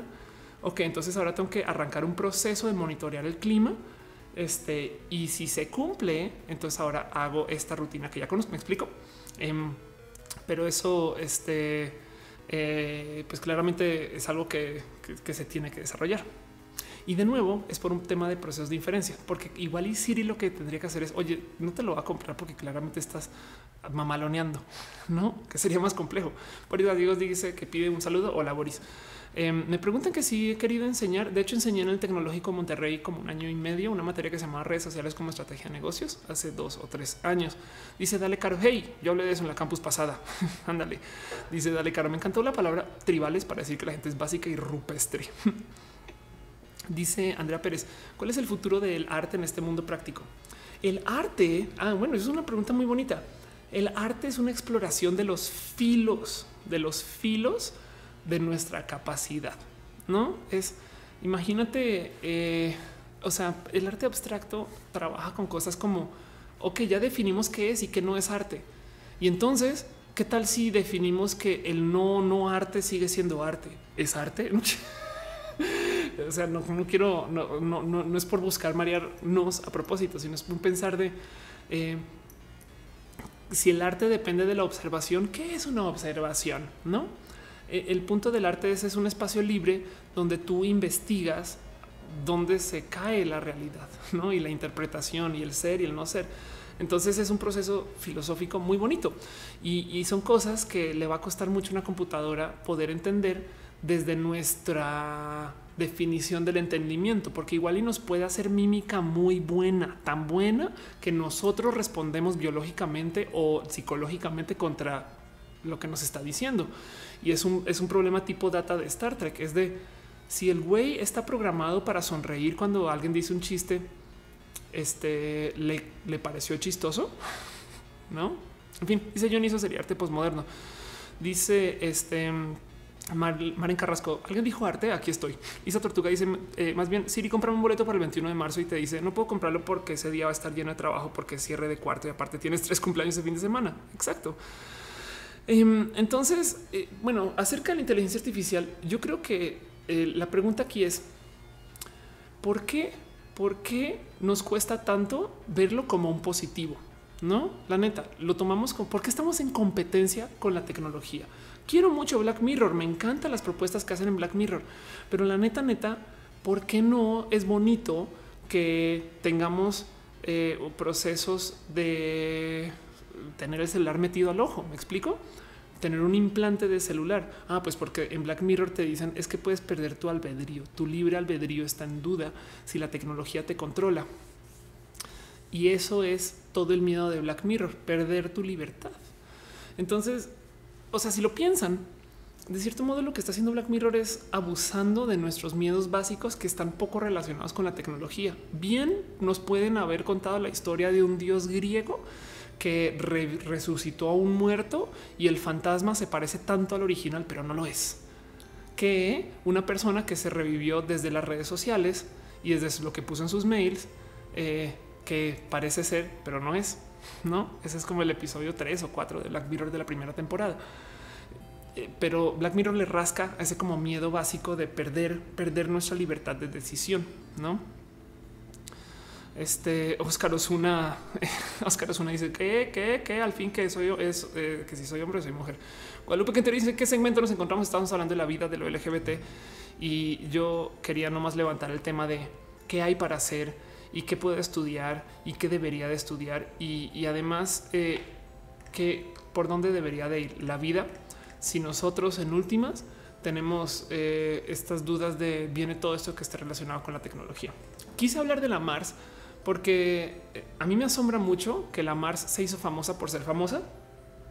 No quiero decir, perdón, no quiero decir con tanta felicidad, perdón, tampoco, ya es la hora. ¿eh? No quiero decir con tanta facilidad.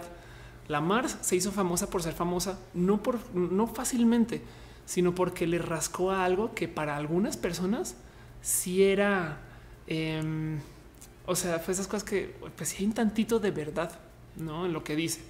Sí, nos parece ridículo que es que, a ver, todos sabemos que el proceso de educación es como comerte tus vegetales, no te va a gustar el sabor, pero te los comes porque es bueno para ti. Pero claro que podrías también argumentar de, güey, si no te gustan los vegetales, ¿para qué te los quieres comer? Me explico, como que mucha gente viralizó a la Mars en su momento de, güey, cómete tus vegetales, o el colegio, como todos nosotros, nosotros también todos sufrimos. Y Mars lo que está diciendo, ojo, lo que está diciendo desde su corazón es un, esto yo siento que no me sirve, que también sabemos que con el tiempo aprendes que sirve un chingo, no, no siempre, pero aún así, el granito de verdad de la Mars es el sistema educativo está muy roto. Güey, tenemos un proceso de educación que respeta reglas de hace 100 años y que no lo hemos cambiado porque todavía no sabemos bien por dónde va y qué va y qué, está pasando. Y mientras tanto, hay gente que está desarrollando supercomputadoras que nos van a amenazar con una cantidad de cosas a nuestro trabajo porque nos enseñaron a tenerle miedo a los cambios en pro de la tecnología. Si nosotros más bien entendemos que gracias a que tenemos coches autónomos, vamos a poder, no sé, trabajar en el tráfico. Bueno, Uber medio nos enseña eso a los que usamos Uber, ¿no?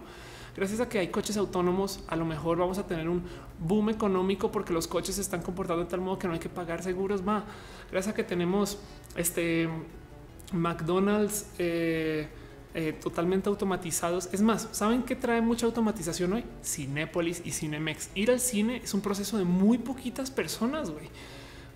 Dos o tres personas para cobrarte la entrada y eso. Y adentro, dos o tres personas para tomarte la orden y volvértela a llevar. Y si acaso cocinita. Poner el cine es automático eh, y casi, casi que lo que queda es limpiar, no? Dice Rebeca Lamarse en su segundo video usa palabras provocadoras solo por provocar. Explotó súper bien eh, que las personas reaccionan. Exacto. Y, de cierto modo, eso me parece bonito de observar. No quiero ser moralina, no quiero decir que Lamarse estuvo bien o mal, pero me divierte mucho que ese fue su proceso de darse a conocer. Madre mía, se suscribió a Twitch Tenguno Game. Muchas gracias, muchas gracias por pasar, de verdad, muchos cohetitos. Em, dice al esmal, ah, no, están preguntando tienen deficiencia ocular hoy porque están dejando piñas y, volcanes. Y muchas gracias. Dice Luis, tú aquí alguien pensar en quién venderá las palomitas y los nachos. Miren, con una rumba bien programada, hasta ni siquiera alguien te tiene que llevar las palomitas a los nachos y una app. ¿eh? Y piensen en cuánta gente tiene celulares que igual y igual y para las personas que no queda una persona en el cine atendiendo. Me explico. Entonces, ¿Qué tenemos que aprender? Ahí les va para cerrar el tema un poquito. ¿Qué tenemos que aprender? Procesos de empatía, la posibilidad del cambio, la facilidad de conocer un tema para aplicarlo en otro. Entonces, casi casi que podemos, pueden estudiar lo que quieran. Cuando me dicen que es que no sé si que no sé si estudiar biología o estudiar este comunicación, no sé si, güey, siempre y cuando estén dispuestos a trabajar en una cosa hoy y en cinco años en otra y en cinco años en otra. Y se los dice a alguien que hace 10 años era vato. no el tema de adoptar el cambio y el tema de entender que puedes entrar a algunos campos y dar reversazos rudos y entrar a otros y dar reversazos rudos y de cada cual sacar lo que te gusta te hace una persona y ojalá la palabra aquí te hace una persona transdisciplinaria donde tú agarras pedacitos de cada cual y creas una nueva carrera que es tuya. Y hay muchos espacios donde valoran esas diferencias. Es imagínense ser abogado y artista al tiempo, güey. Algo vas a saber para muchos casos y procesos específicos que nadie más. No hace sentido. Ah, dice Marín Carrasco, yo fui la Mars de mi generación, pero como no había internet me la peleé. o sea, te retiraste y no había dónde hacer un video para decir que eres, vas en contra del, sistema. Em, Dice, dale caro, el celular son computadoras subutilizadas en nuestros días. Exacto, eso es verdad. Dice Jesús Miguel que Matú tiene un tic nervioso. ¿Tiene un tic nervioso Matú? Vamos a pokear Matú un segundo. Ha sido pokeado. Jesús Mares dice que se llaman mucho. Sí, ya estoy cerrando el show. No más quería este, presentarles eso. Quería, quiero presentarles unas cosas más antes de cerrar. Quería nomás hablar del tema de la Mars porque me preguntan acá rato, ¿of qué estudio? Les voy a dar una respuesta así súper seca y este un poco hasta eh, críptica. Estudian el cómo ser flexibles. Aviéntese a su pasión, téngale cariño a lo que están, lo que tienen en mente, así sea ser panadero o así sean ser este eh, eh, bailarino de alto impacto, lo que no sé. Pero, pero el punto es, hay que saber, capaz si no es broma, eh, conocí una persona hace un rato que fue luchador y pasó de luchador a trabajar en agencias de marketing y la cantidad de paralelos de los procesos de agencia que encontraba con el cómo lidiar con problemas cuando estaba en lucha era ridículo y era muy bonito de ver eso. Entonces, téngale cariño a esas cosas. Pero bueno, en fin, en fin, eso es todo lo que les quería platicar. Em, vámonos con la sección al puro final, que justo literal se llama así. Pregúntele a off, pregúntele a off, lo que quiera que sea. Jasmine Vizcarra dice que creo que va a ser panadero y psicólogo a huevo. Imagínate, imagínate hacer panes freudianos, güey. Te lo juro que hay mercado para eso, güey. Eh, dice Dale Caro, conozco un marquetero que es luchador y grita peluche en el estuche. Vámonos a una sección de preguntas para no más detonar preguntas. Eh, este les voy a mostrar esto. Eh, eso es un estudio más. Últimamente he estado leyendo muchos estudios preparando para este show y estas cosas, pero ese es un estudio que topa con lo que nos tiene que ser obvio, pero quizás no. O sea, si de repente descubrimos que la música es universal y que los gustos de música y los estilos de música son universales, pues hay cosas que igual dices, bueno, a lo mejor estamos programados para eso.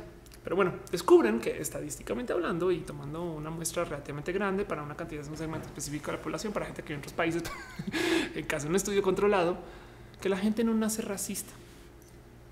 Ok, suena tonto decirlo, pero está bonito que se estudie. Eh, no nace racista quiere decir se le enseña el racismo a los niños. Viene de familia y viene del colegio. Y, eso este, creo que vale la pena de observar. no nomás tener en cuenta que la gente nace y no distingue eh, de razas. Otro día me dijeron algo muy bonito que me dejó pensando mucho. ¿Cómo somos de jodidos los humanos? Porque luego a veces me dicen, es que, güey, a donde sea que vayas, hay gente que está discriminando de un modo u otro, ¿no? Por país, por raza, por ingresos, por clase, por que compraste un iPhone y tú usas Android y discriminan por de todo. Entonces como que ya decía un, pues sí, voy a decir la gente, ¿no? Estamos rotos y así la naturaleza humana. Pero después me dicen, piensa tú que hay un chingo de animales que no discriminan entre ellos. Llegas, llega un perro, no sé, un husky siberiano y un chihuahueño y, se gustan, ¿no? Y se huelen y no se, y no se distinguen como enemigos, ¿no? Este, y, eso, eso creo que... Eh, eh nos da un tantito de qué pensar. Pero bueno, pregunta Gerundio, un lugar como Plati para estudiar humanidades. Es una buena pregunta. Ah, el tema de humanidades, esto va a ser un poco mamalón, pero yo creo que es mejor visto. Eh, oye, ahí está el gato. El tema de humanidades, yo creo que dado que Platzi no enseña ese tipo de cosas, google la palabra MOOC, no que son cursos en línea eh, de, temas en particular que estén relacionados con eh, pues, quien, quiera estar enseñando. No se me ocurre nada en particular que sea una gran educación en línea para humanidades, pero sí te puedo decir definitivamente, sobre todo para el rubro humanidades, tiene la ventaja que hay un chingo de lo de hay un chingo de lo de las humanidades que está documentado en un buen de lecturas. Entonces igual es algo que puedas arrancar desde el sector hobby, nomás persiguiendo libros pero, no sabría, a menos que alguien sepa una mejor respuesta para eso, creo que es lo mejor que te puedo dar. Rebeca dice, los animales no son lo suficientemente inteligentes para darse cuenta que no son, que son diferentes, menos para sentir que sus diferencias los hacen superiores. Anda. Eh, Maxilo le dice, ¿por qué no un pregúntale al espectador? Como a ti. no pregunten ya. Eso es lo justo. Para eso pongo esta sección. Dice, dale, Caro. En Coursera hay cursos de humanidades. Ándale. Gracias, Caro. Guadalupe Quintero dice: Vuelvo a preguntar sobre la psicología como carrera. ¿Consideras que parte de la información que se enseña en esta se está quedando obsoleta? Sí, y te voy a decir dónde. ¿Qué va a cambiar en psicología? Dejando de lado el tema de sistemas, porque no es broma, no es broma, te lo pero mira, así te lo prometo. Que viene una inteligencia artificial que va a hacer diagnosis básicas o que va a ser terapia básica de acompañamiento. Eso te lo, pero así, eh, mira, me, así me, muerdo el dedo de esto va a pasar. Güey. Alguien que va a tener una app y la app lo va a acompañar y es un software. Dejando eso de lado, que no están haciendo los psicólogos que, que viene cambio drástico para la psicología, em, que igual ya existe y está presente y muchos psicólogos lo tienen a la mano y, en fin, no es, no es así, bueno, manches en unos años, sino es algo que muchos no han adoptado eh, ya transgredimos el género como especie. Alguien puede nacer de un género y cambiarlo 16 veces a medida que, crece. Y hay mucha psicología que está escrita alrededor de géneros específicos. Los hombres son así, las mujeres son así. Este, eh, hay tanto de lo freudiano que gira en torno a, a todo esto que al síndrome de Edipo no, pero cuál Edipo si tú no tienes que hacerte hombre o mujer, sino que puedes elegir, no? Entonces, tipo de cosas puede cambiar y más si añades el tema de diversidad, sexualidad, etc. Dice Tortuga, piensa en la carrera que se les ocurre agregar la palabra con tecnología. si lo encuentran, ya saben qué estudiar. Si no lo encuentran, ya saben qué crear para cambiar el mundo. Qué bonito consejo. Alex García dice: Me bajaron puntos en la escuela por mandar memes en el grupo, en el grupo, en el WhatsApp del, grupo. Hay un WhatsApp del grupo, arranca por ahí. Qué bonito eso, güey. Dice ciencias naturales, combina derecho, enfermería con programación. Se puede. Yo digo que se puede. Eh, dice Jeff Nombra, ¿crees que eh, un hombre trans embarazado eh, tenga complicaciones desde lo psicológico? Sí. Adam Barona dice, ¿qué piensas del poliamor? Tengo muchos amigos que viven el poliamor y solo voy a decir algo. Son las relaciones más pinches estables que he conocido detrás de estos como abuelos que llevan 50 o 70 años casados. La gente que vive en el poliamor practica algo que es muy difícil de encontrar en relaciones monógamas y es una brutal, una honestidad brutal en su comunicación. Evidentemente es que ese tipo de relaciones te obligan a vivir así, porque le da muchas vueltas. Si es mejor el poliamor, si es peor o no sé qué. No es gente que entiende que hay cosas de su cuerpo que las van a atender de este modo y ya y te chingas, no? Y entonces, pues traigo a alguien más a la casa y seguimos, no? Eh, de hecho, las relaciones poliamorosas son bonitas siempre y cuando toda la gente que está en la relación quiera vivirlo así. No son muy adultas para algunas cosas, sobre todo con lo que nos enseñan. yo vivo en una espectacularmente bella relación monógama y le tengo mucho cariño al proceso monógamo de relacionar ¿no? y al acompañamiento de estas cosas. Pero admiro el cómo la gente que vive dentro del poliamor es directa de a madres con su sentir, con su cuerpo y con sus necesidades de ambas sentimientos y cuerpo. Y trato de aplicar lo mismo en mi relación monógama. O sea, no quiere decir que sea algo exclusivo del poliamor, pero bueno. Dice eh, Gerundio, tip para que me deje importar lo que me dicen los demás. Eh, yo este, em, vivo enredada en eso y, hasta tengo que decir algo. Hasta a mí me cuesta que a veces de repente veo en Twitter que vengan, parece hombre. Y yo otra vez me lo dijeron. No, me río mucho, pero mm, yo creo que lo mejor que te puedo decir es ten un roble, ten un algo. Yo tengo de hecho un tatuaje que está hecho para mí. Que madre mía, espero que se vea bien, pero eh, ahí dice se va a ver al revés, pero dice Oniva. Eh, está en francés y básicamente quiere decir chingale, apechúgale, échale ganitas, ahí vas. Em, que es un recordatorio. De hecho, este tatuaje me lo hizo justo Vero, Dede. Es un recordatorio de eh, cómo por rudas que estén las cosas, igual no te puedes quedar quieta. Y, me dije, aprendí algo en mi transición, eh, donde las cosas no se ponían tan bonitas, que me decían, si estás pasando por un infierno, sigue manejando, ¿no? Si estás en una situación que no te gusta, no te quedes ahí. Entonces, en que tú hundas una acción negativa con una acción positiva, sigues o una acción neutra. Entonces, si te, si te están diciendo cosas, lo mejor que puedes hacer es no responder. Al troll no se le alimenta. Yo no tengo esa disciplina de mantener eso siempre, pero ayuda mucho que mantenga una vida ocupada. Entonces, a veces me dicen cosas y a la tarde ya ni me acuerdo porque estoy en otra cosa. No espero eso ayude. Eh, dice Claudia Ramírez, aunque sea un prejuicio, si eres colombiano, entonces sabes bailar. Ay, Dios, Claudia. Por muchos años soy una torpe, torpe horrible para el baile y le, lo evadí por muchos años porque resulta tuve mi primera novia fue en primero de primaria y me cortó en quinto de primaria porque no sabía bailar.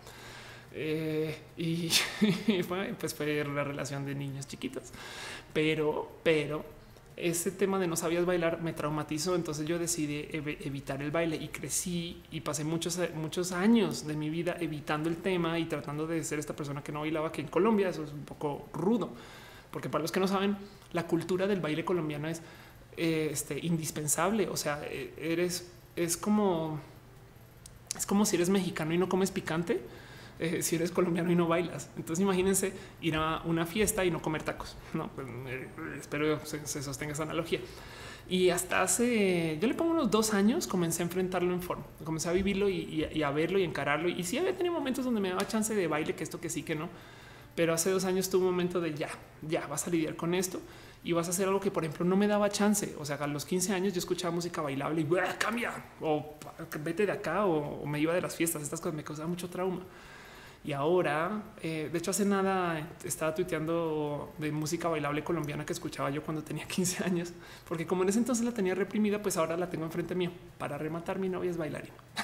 entonces, así son las cosas en la vida y tengo que enfrentar eh, la situación del baile. Y le tenía mucho cariño porque también descubrí el capoeira y el capoeira es baile con artes marciales y le tengo un cariño inmenso al tema de ritmo y artes marciales. En fin. Em, dice Mal en Carrasco, yo soy mexicano y no como el chile, sin albur.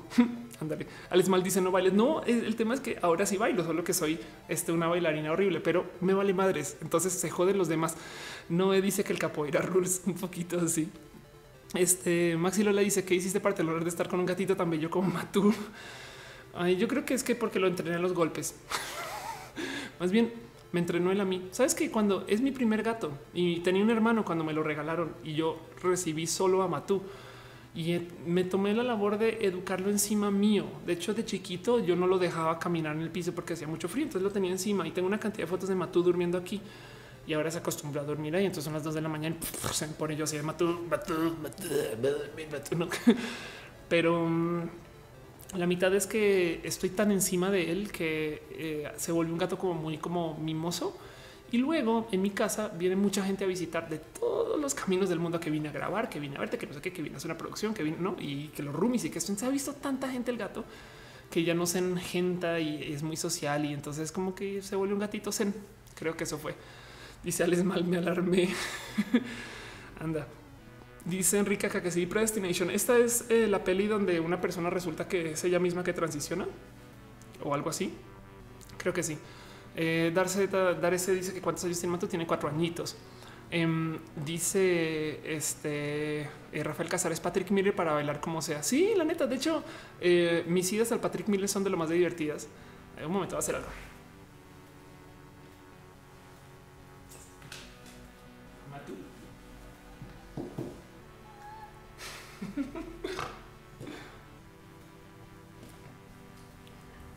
Ahí les dejo el gatito jetón.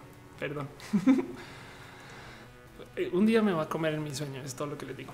El Patrick Miller para mí, volviendo al tema, el Patrick Miller, que para los que no saben, es un antro de baile aquí en la Ciudad de México, es de lo más entretenido porque es de baile de época, quizás es lo mejor que puedo decir del Patrick Miller. Y la gente es súper tribal en su comportamiento en el Patrick Miller. Em, entonces es, es poner música de, sí, de época, ¿no? Eh, vamos a bailar entre los, los 60, 70, 80, 90. Y a veces...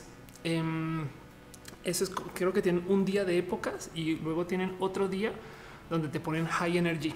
Entonces la banda es muy, muy, muy ritual. Hace, hace un buen de rituales con el cómo bailan el Patrick Miller. Es una vieja alta, güey. Cuando voy soy el centro de atención. Entonces es muy bonito porque la gente baila alrededor mío y hacen círculos y hay como reto del baile con Ofelia.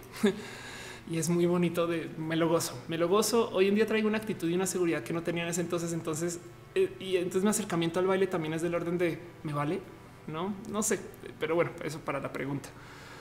Dice Zombie Panic hablando del tema de la educación. ¿Viste la película del crimen llamada Educación? No. David me dice no me quiero verte al Patrick, pues debería de volver. en fin, Maxilola dice si Matú se hace tan social que se hace youtuber. Te digo algo, tendría un chingo de views y así las cosas. Eh, Ciencias Naturales pregunta por Shibon. Eh, para los que no saben de paso, es más, les voy a mostrar. Subí un chingo de videos a mi canal. Eh, eran, videos que encontré en YouTube dispersos en una cantidad de lugares y decidí guardarlos en mi canal porque luego, luego los tumban, los quitan, los editan. Como que ya me ha pasado mucho y, me, da un poquito tristeza. Entonces subí muchos videos de muchas entrevistas de cosas que no me, no me da tanto orgullo haber puesto eh, acá, pero el caso esto nada que con mi canal. Simón eh, es una chica que entrevisté eh, para mi otro canal. A ver, perdón, Diagnosis. Ok, para mi otro canal donde hablo de lo LGBT que se llama Diagnosis. Em, tengo este sueño guajiro que algún día YouTube se iba a respetar Diagnosis con C, pero bueno. Y entrevisté a Shimon, que es una chica este, académica trans, que como lo dije en la intro del video, hace lo que yo hago, pero bien. porque sí le sí trabaja eh, investigación y, trabaja el tema de lo queer y es tan tan bonito. Si, si se quieren dar un real clavado de alguien muy pensante en el tema de género, vean este video. Esto, esto, este discutimos un punto muy bonito que Shibon me dice, le tocó una entrevista que alguien le dice, oye, ¿por qué no nos podemos, o sea, si nos podemos identificar como viejas si nos podemos identificar como mexicanos y japoneses, ¿por qué no puedo identificar como un tarro de mayonesa, como un objeto? y lo hablamos en eso. Fue muy bonito. En fin, dice Dale Caro, feminismo orientado a objetos. es un poquito así, la neta, sí. Eh, dice Rebeca, tu entrevista con Fernanda Tapia está muy buena. Fue bonito. ¿eh? Fernanda está cucú, güey. Está así, está, está loquísima. Está también chingón. Maxi, deberías hacer un canal para Matú. Yo creo que sí. Eh, Eric Cerny dice que aprendiste de Shimon. Eh, Shimon, ahí donde la ves, comenzó su transición hace muy poquito y no quiere decir se le siente, se le nota, más bien es eh, claramente lo feminista, lo queer, etc. Así, lo trae súper trabajado. Tiene libros, una cantidad de libros que, ha escrito el tema, está chingón. Y de repente tiene estos momentos muy tiernos de ay, es que no sé qué ponerme, no? Y es de güey, no manches, como que me identifico un chingo porque es ver una vieja de treinta y tantos años con dudas de ropa, güey, no digo, lo como no lo dice, lo comunica con sus modos. Es, es muy chingón, es una muy bonita persona. Pero bueno, en fin, Jesús Maris dice casi me terminó el maratón de roja. Lucho Sánchez dice salúdame. Hola. Um, Laura Daniel Castiblanco dice ya hablaste lo que pasó con Eris. Sí, pero saben que igual y no está menos que recordarles, dense una pasada por la cuenta de Twitter de Vero, no que están pasando cosas raras, complejas y difíciles. Y, yo creo que sería bonito si le pueden dejar un abracito a Vero, que lo último que puso, de hecho, es eh, a la gente que te hace pensar que no hemos puesto un denuncio, ya está en fiscalía por abuso, acoso, injuria y otros, eh, y que lo publicamos en redes para evidenciarlo, ¿no? Pues porque podemos y ya. Y no solo contra Nicolás Arrieta, sino las personas de la secta de Nicolás. Pero sí, y me consta, me consta que esta, eh, esta queja contra fiscalía existe. Eh, y pues ojalá las cosas más bonitas para, para lo que hace ver. Pero bueno, en fin, porque preguntaron, ahí está. Em, dice Ángel Pecho, salúdame, hola. Eh, dice Hugo Rivera, soy una taza. I'm a little teapot, short and stout. Este, this is my handle, this is my spout. Mau de Lund dice algo malo negativo el pensamiento crítico desde lo filosófico. Eh, no, este digo, el punto es eh, a menos que quieras analizar o sea, tomarle pensamiento crítico acerca lo malo y lo negativo, pero no en últimas. Bueno, quizás podrías tú decir que tener pensamiento crítico de absolutamente todo es muy desgastante. O sea, no puedes dudar de todo, todo, todo. Siempre no es, una silla o no es una silla. No dice que es una silla, pero la silla no sé si es silla, me puedo sentar en ella. Entonces, compone, sabes? Entonces, evidentemente hay que, hay que declarar límites de hasta dónde vas a aplicar eh, la duda y hasta dónde, hasta dónde vas a aplicar la tolerancia, hasta dónde vas a aplicar el, aceptar y no es como por más que quiera, yo voy a vivir rodeada de pseudociencia. La gente alrededor mío, eso, es como mi. Yo estudié física y, me la paso hablando de estrellas y me la paso viendo los procesos eh, de, la realidad eh, recreables, no? Pero la gente alrededor mío de repente llega y me dice, ay, ¿qué crees? Descubrí que la pastilla no sé qué me va a ayudar a eh, enfocarme más porque va a traer las buenas energías. Y yo quise, hay cosas, yo elijo mis batallas. Entonces hay momentos donde simplemente puedes decir, va, ok, piensa en todas las energías que quieras. Las energías en tu visión, si son buenas o malas, pues ojalá te sirva dentro del placebo, ¿no? Em, y, ya, entonces... Eh, eh, hay muchos momentos donde no aplico el pensamiento crítico porque, como te digo, causa mucho desgaste. Dice eh, Barona, ¿crees que algún día nos domine un nuevo orden mundial? Yo creo que ya vimos, yo creo que ya vimos un nuevo orden mundial en comparación de cosas de hace 10, 20 o 30 años. Dice Maxi Lola, Off recién transiciona, tenía problemas existenciales con que ponerse hoy, hoy. O sea, yo repito un chingo de ropa porque a veces digo, güey, no sé qué hacer. ¿Cómo me he visto para esto? ¿Cómo he visto para aquello? Es bien considerar que eh, yo comencé, yo aprendí a maquillarme a los 29, 30, ¿no? Y, a esa edad pues ya no puedes llegar con tu tía y decirte, oye tía, qué delineadores, no, no manches. Eh, además que no te tienen respeto a tu transición, entonces menos puedes preguntar, menos puedes saber de cosas y, por consecuencia, pues, ¿qué les digo? Mi, mi, mi profe de cómo ser mujer fue YouTube, güey. Y YouTube es una muy mala madre, porque eh, tú comienzas a ver un video de una cosa y asume que es lo único que quieres hacer, ¿no? Es como, esa mamá que eh, te dice, ah, sí, te gusta la marihuana, pues también te gusta la heroína, ¿no? Y solo te muestra videos de heroína de ahí en adelante. Em, entonces, de cierto modo, YouTube es como que, ah, quieres aprender de maquillaje, ahora solo vas a ver videos de maquillaje el resto de tu vida. Yo, no, no, no, no, no, no. Dice Jesús Mares, mi papá, hay un video tuyo, tus pláticas sobre ganancias de YouTube. Ahora piensan querer ser youtuber. Ay, qué divertido. Em, dice, eh, soy Mike Rojo, soy testigo de Ofelia. soy, se ha vuelto mi Biblia en muchos ámbitos de la vida. Entonces, yo traigo un chingo de inseguridades que en últimas aprendí a lidiar con eh, una bonita actitud de aceptar la falla y la caída. Eso lo aprendí haciendo impro, ¿eh? pero me pongo, por ejemplo, ahorita para el show del viernes estoy requete nerviosa y, no quiero tener fallas, pero en la vida he aprendido a cagarla y a soltar con muchas cosas y a, no dejar de eso. Sargento Pablo dice, ¿por qué las orejas? Primero que todo, porque me gustan. Ya, no hay más. Ay, daría la vida porque fueran permanentes, pero bueno, eso lo he dicho suficiente. Dice Marlene Carrasco, ¿te gusta Hatsune Miku? Me encanta el concepto de Hatsune Miku. Para los que no saben, Hatsune Miku es una es una influencer falsa, güey. este es una persona que no existe, que se creó para hacer el demo de una tecnología de Yamaha, si mal estoy, que se llama eh, Vocaloid. Y ahora eh, Hatsune Miku, lo explico para la gente que no hizo Hatsune Miku ahora da conciertos, güey.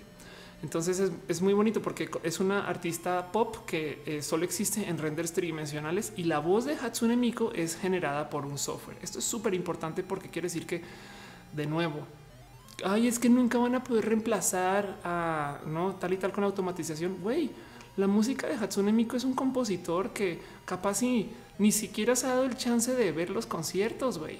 Y mm, pero bueno, eso también podrías decir de quizás canciones de Thalía o algo así. Pero en este caso, para rematar, es una persona que nunca tuvo que aprender a bailar. Un animador le hizo los bailes. Y entonces Hatsune este, eh, es, una, es un robot. Existe como software. Y eso me parece espectacular. No, evidentemente acá igual la música este, eh, es con música en vivo, pero Hatsune no existe. Piensen en eso. Las compus cantan, cantan, no? Y eso es la tecnología de Vocaloid. Em, dice este eh, Maren Carrasco que si voy a hablar del Pepsi Center, no sabía que venía Pepsi Center. Ándale. Pati Pichardo dice: ¿Te has enamorado de alguien prohibido? ¿Qué me está pasando eso? Cuéntame más, dame más datos. Em, he tenido situaciones donde eh, me ha costado mucho acercarme con gente que sé que no eh, está en una posición que puedan estar conmigo, pero en últimas, este wow, y Ariel Rosas acaba de decir algo muy espectacular, pero no la puedes tocar. Y pues bueno, los artistas reales tampoco, güey. ¿Quién quita que nos hayan cambiado a abono seis veces y llamamos por el octavo androide y no nos hemos dado cuenta? Tienes toda la razón. Gerún dice: Te has enamorado de una vieja heterosexual. Em, pues lo que pasa es que para el momento que nos cuadramos ya no era heterosexual. Entonces, sí. ya que te dice: Has hecho un pacto con el diablo. Em, pues eh, eh, me ha acercado mucho a los bonitos pensares de la gente que está dentro del espacio del satanismo y eso me parece súper bonito de considerar. Pero pues igual yo vivo una vida extremadamente, totalmente atea. Pero ya, dice Gerundio, la convertiste. Eh, yo creo que se quería convertir solita y eso pasó. Em, este, ok, Fercho Terán dice qué opinión tiene sobre el empoderamiento trans. Pues güey, es que es yo creo que es tan necesario el mero rubro del empoderamiento de lo femenino y la diversidad y las divergencias que por eso lo presento en tantos espacios. Dice mi Dragon Trillo, eh, ¿sabrás con quién se podría hablar para hacer un gym queer? ¿Por qué quieres hacer un gym queer? No, a ver, espera, te voy a mostrar algo. Em, Ofelia, este... Chale. Ah, ya, ya es Ofelia Pastrana. Este... Smart Fit. Esto fue culpa de Caro. Ah, ya perdí el video. Pero...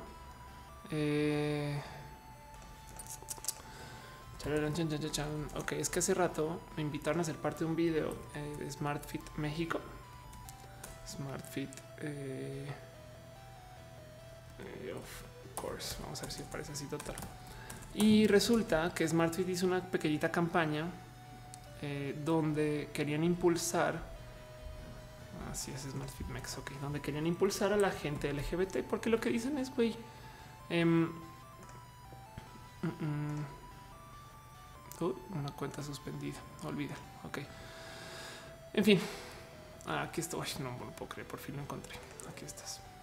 Es un video donde dijeron, güey, eh, solo queremos comunicar que aquí respetamos a todas las entidades, eh, ¿no? un espacio diverso, etc. Y la verdad es que hice, voy, voy a SmartFit eh, con eh, baja recurrencia, porque hago mucho ejercicio en casa, etc.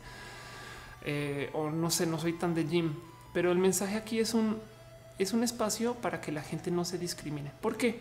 Porque me decían, hay gente que jura que en el gym hay que maltratar a los nuevos, por ejemplo. Y es de no manches, güey. ¿Cómo te vas a burlar de los nuevos en el gym si por eso van al gym? ¿Hace sentido?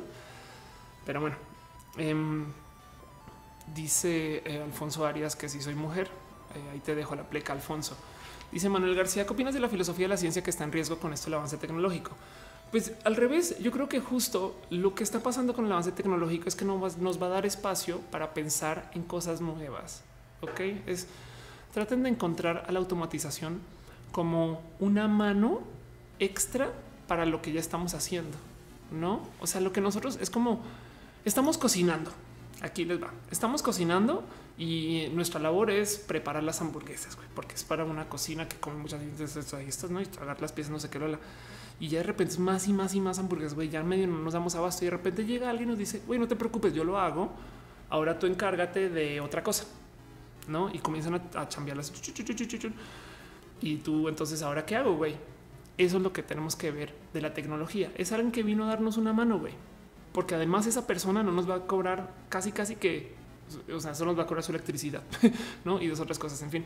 Em, pero bueno, eh, Samuel dice, eh, porque ya no tenemos en Platzi. Salí de Platzi, trabajé en Platzi eh, creo que casi un año y ahora este, pues estoy, soy independiente y me dedico a hacer esto. YouTube Roja eh, el tema de la comedia. Pero bueno, dice Maxi Lola, ¿qué opinas del metro de la Ciudad de México? Em, me parece que eh, me divierto mucho porque digo que en el metro de la Ciudad de México hay espacios muy pro LGBT, no tenemos un vagón de mujeres, porque si alguien va a toquetear mujeres, pues que sean otras mujeres, pero así dice eh, Cronos Cronos, ¿qué tanto afecta la salud de los alimentos modificados llamados trans? Nada. Los alimentos transgénicos son alimentos específicos para maximizar procesos de agricultura, pero hay gente que les tiene mucho miedo porque eh, pues son, son, cosas que no, que no hemos conocido muy bien. Entonces, capaz si hay algunos riesgos muy a largo plazo, pero eso es como se desarrollaron sandías especiales que no, están expuestas a enfermedades típicas de sandía, las que sean. ¿no? Entonces, por consecuencia, eh, viven más y se consiguen más y son más grandes y crecen más. Y a la gente le da un poquito miedo porque no son procesos que se desarrollaron desde lo natural, sino desde nuestra misma eh, fábrica. ¿no? Pero bueno, para ese chiste también creamos el coche, güey. Eh, dice Jimena Alejandra Vargas, el problema es la pérdida genética de plantas tradicionales. Y tiene su punto muy válido, ¿eh? Porque además las plantas tradicionales se crearon con miles de años de evolución. Nosotros estamos remodificando estas plantas para nuestras necesidades y en el proceso capaz si le estamos dando en la torre a alguna especie en particular que sí necesita que se mueran las sandías o eh, a algún proceso que en últimas em, de tierra que necesita que eh, eh, no sé que si las sandías lo ocupan entonces ya no se da cosas así. Entonces también, de hecho, la otra cosa que está grave del tema de los transgénicos es que le están poniendo derechos de autor a la propiedad genética, lo cual quiere decir que en un futuro eh, puede que sea imposible que alguien plante sandías porque eso le pertenece a esta persona y eso está un poco roto. Dice Osvaldo Hernández que es difícil transicionar solo si lo, lo haces difícil. No, la verdad es que hay cosas que hay que lidiar, pero lo más difícil de las transiciones nunca tiene nada que ver con el cuerpo, tiene que ver con el cómo te enfrentas tú con la vida. Es como Spider-Man y Venom, ¿no? Entonces te ves al espejo y dices, ¿qué soy? ¿Quién soy? ¿En qué me estoy convirtiendo? ¿Y cómo me enfrento a la vida y estas cosas? Dice Pati Picharo, ¿sabías que estamos en alerta roja respecto al frío? Y por eso hay show.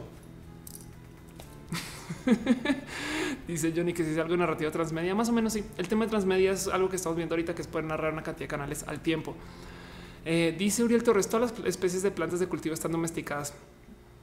Dice Isa Tortuga, eh, ¿Se puede elegir genéticamente a tus hijos? ¿Es caro? De hecho, la respuesta oye, se volteó el gato, güey, porque no le gusta. Mira para acá. Sí, de hecho, sabes que eh, no solo se puede elegir genéticamente, y es más torcido que eso, torcido en un sentido, eh, espero que no lo veas como despectivo. Puedes modificar genéticamente a tus niños. Puedes agarrar una tecnología como CRISPR y cambiar los genes que representan el que tengan o no tengan ojos nadie lo hace, pero se puede. Em, de cierto modo, hay procesos para tratar de maximizar eh, la selección genética al darse crecimiento a estas cosas, no tipo como que vamos a tratar de empujar para que sea niño, empujar para que sea niña. Pero ya tenemos modificación genética total y hay gente que ha pasado por modificación por CRISPR, entonces eso va a ser una realidad. Dice Susi, eh, ¿has tenido pánico escénico? Sí, mucho. Te voy a decir algo que aprendí en el proceso de mi transición. Em, bueno, Gabriela Roja dice niños a la carta, no solo niños, adultos, adultos, ¿eh? Em, pero bueno, volviendo al tema del pánico escénico, em, por ahí en algún momento en mi transición me cayó el 20 que es imposible evadir el miedo, ¿no? tenía una amiga que estaba ganando mucho peso y me decía, ¿cuánto ejercicio tengo que hacer para poder comer feliz como la gorda que soy y no ganar peso? ¿no? Y yo así de, ¿cómo? No se supone que lo que te enseña es que tienes que dejar de comer y entonces hacer ejercicio, ¿no? Y ella me decía, no, yo quiero seguir con mi vida como soy porque no voy a poder controlar que me va a dar hambre y que me van a dar antojos. Entonces más bien yo planeo en, pues entonces voy a hacer más ejercicio para compensar y la chingada. Hoy en día es una persona relativamente atlética, pero en eso el sentir del miedo siempre va a estar presente y es un pedo muy, eh, muy aceptar y enfrentar la vida, pero aprendí a las malas que por más que me suba al escenario, mira, llevo desde en marzo del 2016 haciendo stand up. Este viernes tengo stand up y me estoy orinando en mis pantalones del miedo. O sea, tengo pánico total. por no que necesitas subir a más escenarios, necesitas ver más cosas, Ofelia. Y no, resulta que simplemente ahí va a estar. Y, me dieron como en algún momento esta enseñanza de valiente es el que acepta que tiene miedo y aún así se avienta, ¿no? En vez de negar que existe el miedo. Entonces, todo el día, todo el día tengo miedo, sobre todo escénico. Siempre que me bajo del escenario le pregunto a la gente cuando me tomo la foto, dije bobadas, porque cuando subo al escenario estoy como en un modo mental de ya no sé bien qué está pasando, pero ya me subí y me jodí. Entonces, ya no te puedes bajar y más bien eh, vamos a ver cómo o de dónde le haces para pasarlo y que sea funcional. ¿Hace sentido? Este dice eh, cómo controlar la ansiedad. Ah, ok. En el tema de proceso de ansiedad, por lo menos trata de tener un sistema. Siempre trata de tener un. Vas, tienes que cumplir con estas eh, procesos mínimos para poder, para poder cumplir y anotar que si entregaste. Dice eh, Alex número 3 que es para controlar el pánico los nervios. Eso trata de tener un, un por lo menos vas a hacer esto, por lo menos vas a pasar por la lista, por lo menos vas a entregar estas cosas. Jesús Mares dices que si soy un holograma, puede ser, ¿eh? puede ser, sería bonito porque entonces va a vivir muchos años a medida siempre y cuando se mantenga eh, mi software andando. me están preguntando que si me ha dado parálisis de sueño, duermo re mal y de hecho en una época tomaba muchas pastillas para controlar mi sueño, unas para estar muy despierta, otras para dormir mucho y entonces tengo un raro control del sueño que he estado tratando de em, nivelar en meses pasados. Pero bueno, dice Diana Soto, tienes que tener algún tipo de cuidado especial con la voz debido a la operación que te hiciste. Ya no tanta, pero sí tengo la, sí tiendo a enfermarme más como de gripitas y cosas así. Entonces, pues cuidarme la garganta. Dejando eso de lado, soy la más irresponsable. Salgo en el frío, nunca me pongo suéter, se me olvida así las cosas. Juan Carlos Velázquez me dice qué opinas de la carrera de psicología. Otro. Yo digo, yo digo que hay mucho por hacer en el rubro de psicología queer. Hay mucho que hacer en el rubro de la psicología en un mundo donde la gente puede ser hombre y mujer al tiempo. Y voy a dejar eso ahí. En fin, bueno, este mm, ya van tres horas de transmisión, lo cual yo creo que eh, creo que quiere decir que es hora de parar. Así que, y Caro se tiene que retirar. O sea, si ya Caro se tiene que ir, ya es hora de acabar el show. Mentiras, pero, pero, pero, eh, este, más para repasar un poquito de lo que se habló hoy. En el rubro de este, eh, en el rubro de eh, la tecnología, em, los bots están presentes, son un hecho, van a estar con nosotros. ¿Y qué? ¿Y qué? No, pero entiendan que la gente no vale más porque tiene más o menos seguidores, ¿no? En el rubro del tema de las cosas de Vero, denle un abrazo, manténgase al tanto. Es, es un poco rudo ver que alguien le den sus amenazas de muerte. En el tema de eh, qué voy a hacer con mi vida, dónde voy a estar y bien la automatización, estas cosas, consideren en aprender a ser personas, aprender a vivir este, desde el yo y desde cómo relacionarme con la gente y hacer cosas que las computadoras les cuesta aprender porque requieren de mucha inferencia. Y además, además, consideren que lo mejor que se puede hacer es aceptar que sí viene la tecnología y ya decir, bueno, va, pues yo voy a adoptar todo esto y vivir de modos cyborg. Ok. Y para todo lo demás, pues muchas gracias por acompañar. Este dicen que sí, hay que aprender a jugar videojuegos. Sí, no hay que dar la pleca por si siguen con la duda. Muchas gracias a todos por pasar. Muchas gracias. Eh, este, a ver, vamos a hacer, eh, vamos a abrir esto. Acuérdense que si no aparecen es porque YouTube a veces le dice a la gente, no quiero que aparezcas y te jodes y te jodes. Muchas gracias a la gente bonito que vino a verme desde el YouTube, a Adrimun, Aldo, Little Monster, Alex García, Alex número 3, Crono Cronos, a Dale Caro, que sigue aquí, aunque dijo que se iba en Twitch. Entonces, bueno, a Daniel Hernández Villa, Daniel Pérez Colín, Daniela PM, David M, David, Daniela Soto, Linares, Dark Eduardo Ávila, Elena Botón, Emanuel García, Enrique Ac, Enrique Lara Fan Deta, Fernando Jasso, Galen Microfito, Gerundio, Guadalupe Quintero, Hugo Rivera, Jesús Mares, Jesús Miguel, Jesús Resendiz, Jonathan Kendi Palacios, Suyón, Fernanda Anaya de la Torre Fan de TDA, a Maren Carrasco, la dibujanta, a María Ojeda, Ojeda, Mago Suárez, María Pilar Cardona, saludos a Bogotá, Maxi Lola Metalucar X2 Camis, Proud, Pati Pichardo, Ricardo Selfa para Camino, Samuel Ed, Simón Vilte, Superblogs, Seven 123, Uriel Torres, Vanessa Hernández y obviamente a Noelia, a quien entró al chat. Muchas gracias, corazón, te quiero mucho. Y a la gente bonita del Twitch que estuvo en Twitch Ah, ah, ¿qué, ¿qué pasó? A saludar un ratito. Este, hoy si trataste, no te di perdona que un abrazo. Dale, Caro, que estuvo por ahí. Of course, gracias por hacer el show. eh, Maida se ve, dice, y yo qué, yo qué, es que Twitch, eh, perdón, YouTube a veces se salta gente. Yo no sé si es un tema de, que, de que YouTube que Caria Bonita Rojas también manda saludos también. Y a, a Bebi 01, Alan Chaira, Algelin Camser, AMPM 89, analógicamente Anon 0323, Baron Javier, Brian 3X Diversity Gamers, Epix, Eja 3170, S Compa, Gacela OC, Gamer 01, Good Guy, Peter 00, Ilian Angel, Isa Tortuga, James Destres, AO, Jorge Juan, Kevin Chulis, Nia, María Carlos 1, Mariel Lascurain, Maudelun, Miguel de Nazaret, eh, Mike Azule, Mito X de Montsisa a 6, Omar 91, Rick Moon, Ship a Inu, soy Mike Rojo, tengo uno game, Jolly Yumi Heires eh, y, y, que dice que estaba escondida en el árbol. Alex maldice, me va a tocar irme para el YouTube. y para la gente que no apareció, igual ya saben que me pueden dejar un este mensajito en redes sociales. Muchas gracias por acompañarme. Vamos a ver hasta el próximo lunes. Si van al show, después del show, me voy a quedar un ratito y abrazos, fotos, cariño, igual y allá también, que, o sea, el show se puede chequear estas cosas. Que no se les olvide que también va a haber show de stand up el 3 de marzo, por si no pueden llegar al 2 y sería bonito también vernos ahí si quieren pasar. Em, pero si no, de todos modos, aquí estamos. Dice Simón Vilte, venite a Argentina. No sabes las ganas que tengo de ir. Ay, pero bueno, y les digo algo, voy a tratar de grabar el show. En el stand up pasa que a la gente no le gusta grabarse porque dicen, es que ya me voy, se van a aprender los chistes. Yo, ¿para qué? Y no, eso se me hace muy parte de. Entonces voy a tratar de grabar y de publicarlo también en el canal por si acaso, pero ya saben que es un, por menos un espacio para vernos y darnos el abrazo. Si no alcanzaron el show, igual y también ese chance de pasar después del show se acaba como a las 11 y pues ahí voy a estar en el cine tonal de la noche. En fin, los quiero mucho. Muchas gracias por todo. Vamos a ver si Matú sigue vivo. Dos segundos. Matú, ¿sigues vivo? Todo parece indicar que sí. Ay, los quiero.